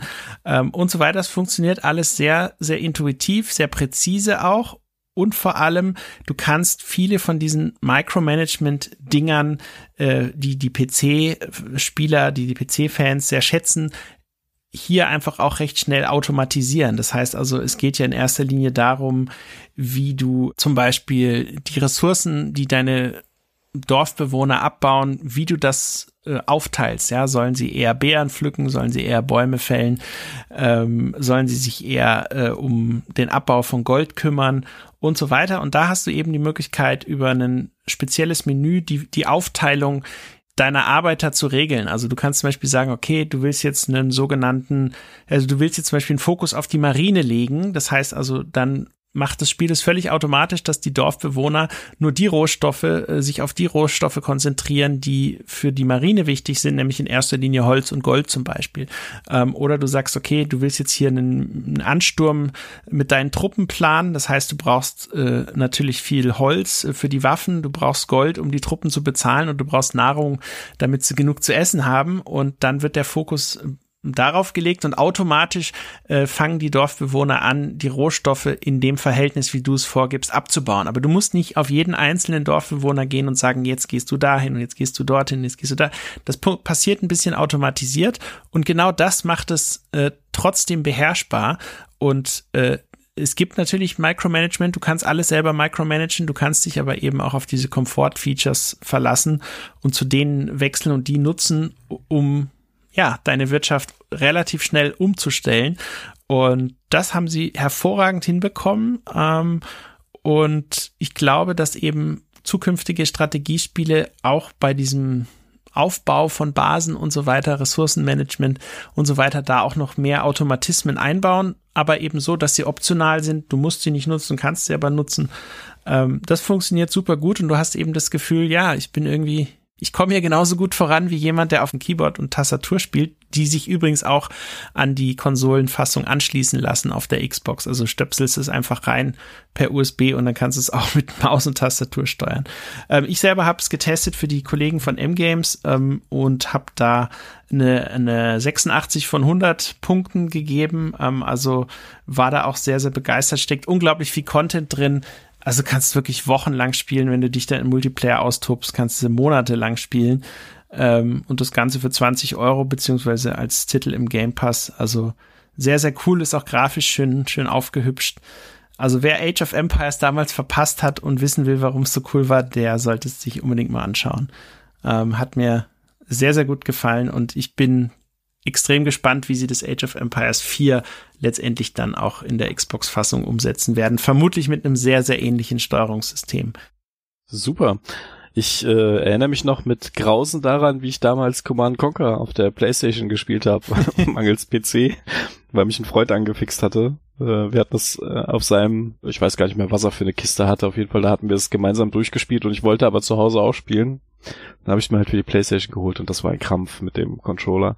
Schön, dass wir mittlerweile in die Moderne gekommen sind, ja. Ja, ich glaube, da haben wir doch einige Titel hier noch untergebracht in dieser Folge, aber ich glaube, wir sollten auch noch ein bisschen User-Feedback äh, oder Hörer-Feedback unterbringen, oder? Feedback. Genau, das wollte ich gerade sagen. Ähm, wir haben natürlich wieder Kommentare bekommen auf der Webseite, auf Instagram und äh, natürlich auf unserem Discord-Server. Und da habe ich wieder ein paar rausgesucht, beziehungsweise Ben hat sie rausgesucht. Der übernimmt das ja sonst immer. Und jetzt lese ich einfach mal den äh, Kommentar von Stefan Kögler vor auf spielejournalist.de. Sehr gute Folge und top nachgefragt von Sönke. Die Sache mit Microsoft und Bethesda ist mir nämlich auch direkt aufgefallen. Für mich war das Buch die dritte Variante der fünf Auflagen. Was ich mir noch gewünscht hätte, quasi einen Online-Changelog, damit man einfach sehen kann, welche Konsolentexte überarbeitet wurden, denn bei den alten Artikeln konnte ich kaum mal Änderungen erkennen. Hatte beim Durchlesen immer die dritte Auflage daneben liegen, damit ich nichts doppelt lese beim aktuell knappen Time-Budget. Aber das ist natürlich äh, nicht das komfortabelste. Hast du gehört, Vini?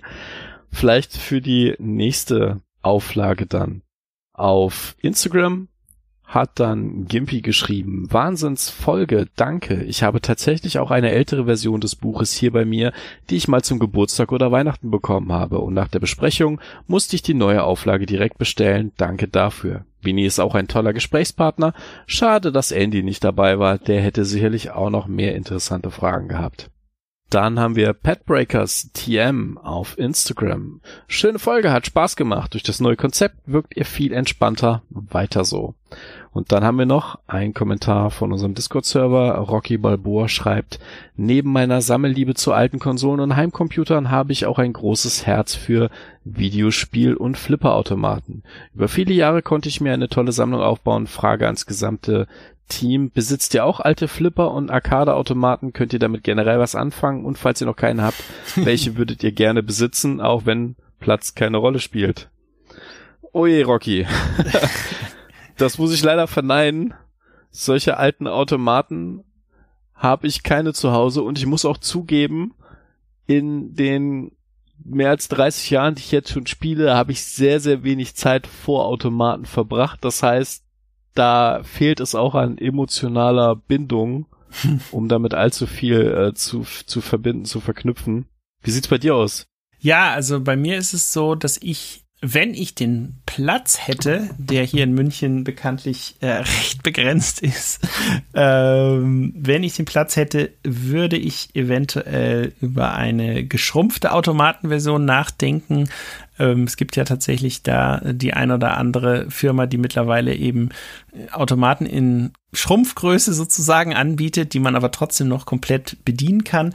Äh, tatsächlich habe ich jetzt selber auch keinen hier. Wenn, dann würde ich mir aber einen ähm, holen, ja, mit einer Platine, auf der ich verschiedenste Spiele dann letztendlich auch spielen kann, dass es nicht nur ein einziger Titel ist, sondern einfach eine größere Auswahl zur Verfügung steht. Und ähm, auch dieses Konzept ist in einigen der geschrumpften Automaten. Aber letztendlich ist es, glaube ich, ja, es ist ein es ist vor allem dieses Platzproblem, weil diese Automaten halt einfach echt wuchtig sind. Ich kenne aber tatsächlich ein Büro äh, in der Münchner Innenstadt, wo ich immer wieder mal vorbeilaufe, die sich auch da einen Automaten reingestellt haben. Ähm, der scheint auch noch zu laufen.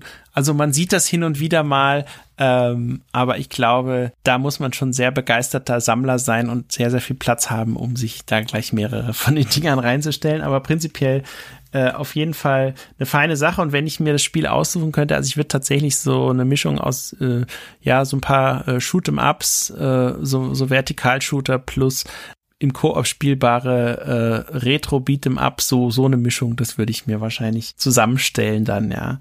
Aber zurzeit fehlt einfach der Platz dafür. Ja. Mein größtes Erfolgserlebnis äh, hatte ich übrigens auf der Pain Station im Computerspielemuseum oh, in ja. Berlin. Ungeschlagen bisher. Ja, das äh, ist auf jeden Fall ein Besuch wert, glaube ich, äh, können wir an der Stelle auch nochmal empfehlen, beziehungsweise ich, ich war tatsächlich selber noch nicht da. Ich habe viele Videos gesehen, ich habe viel drüber gelesen und gehört, war aber selber noch nicht drin. Ähm, steht für einen der nächsten Berlin-Besuche äh, auf der Agenda und ich, ich hoffe, dass es hier im Münchner Bereich auch mal sowas geben wird irgendwann in, in der äh, Komplexität, wie es da bereits der Fall ist. Lohnt sich absolut, genauso wie die lange Nacht der Videospiele in Leipzig. Also hier im Osten, da steppt der Bär. Kommen wir zu unserem letzten Punkt. Magst du die Danksagung übernehmen? Sehr gerne doch, ja. Also erstmal äh, vielen Dank für das zahlreiche Feedback, was immer kommt und natürlich auch die Fragen. Das ist schön, das zu lesen. Und äh, vielen Dank natürlich auch an die Unterstützer, die uns bei Patreon die Treue und auch bei Steady die Treue halten. Und da sind unter anderem mit dabei in der 9-Euro-Klasse der Berthold Meyer, äh, Nils Götte, dann The Dudelino, Matthias Peitz, Marcel Häseler, Nick Stabel. Also vielen Dank an euch und auch dem Falkener, der per Steady dabei ist. Ähm, das motiviert auf jeden Fall. Und ja, wir haben ja jetzt äh, so auf so ein locker flockiges Format umgestellt, äh, ohne Druck, ohne Stress. Und wenn man dann trotzdem noch solchen Support bekommt, ist das natürlich klasse. Und ja, was die nächste Folge angeht, hoffe ich, dass wir dann mal wieder vollständig sind und sich Andy und Bene auch wieder dazu gesellen. Und bis dahin kommen ja wieder jede Menge coole Spiele raus. Es könnte eventuell sogar schon äh, die ein oder andere interessante Entwicklermesse stattgefunden haben, über die wir da mal sprechen können. Also Themen gibt es da, glaube ich, sehr, sehr viele auch wieder. Auf jeden Fall. Und wann könnt ihr uns erwarten? Am 24.03.2023 äh, soll Games Insider Episode 68 erscheinen. Wir hoffen, ihr hattet Spaß mit der Folge. Wir wünschen euch äh, noch eine schöne Zeit. Bleibt geschmeidig. Dann alles Gute euch. Bis zum nächsten Mal. Genau. Tschüss. Macht's gut. Ciao.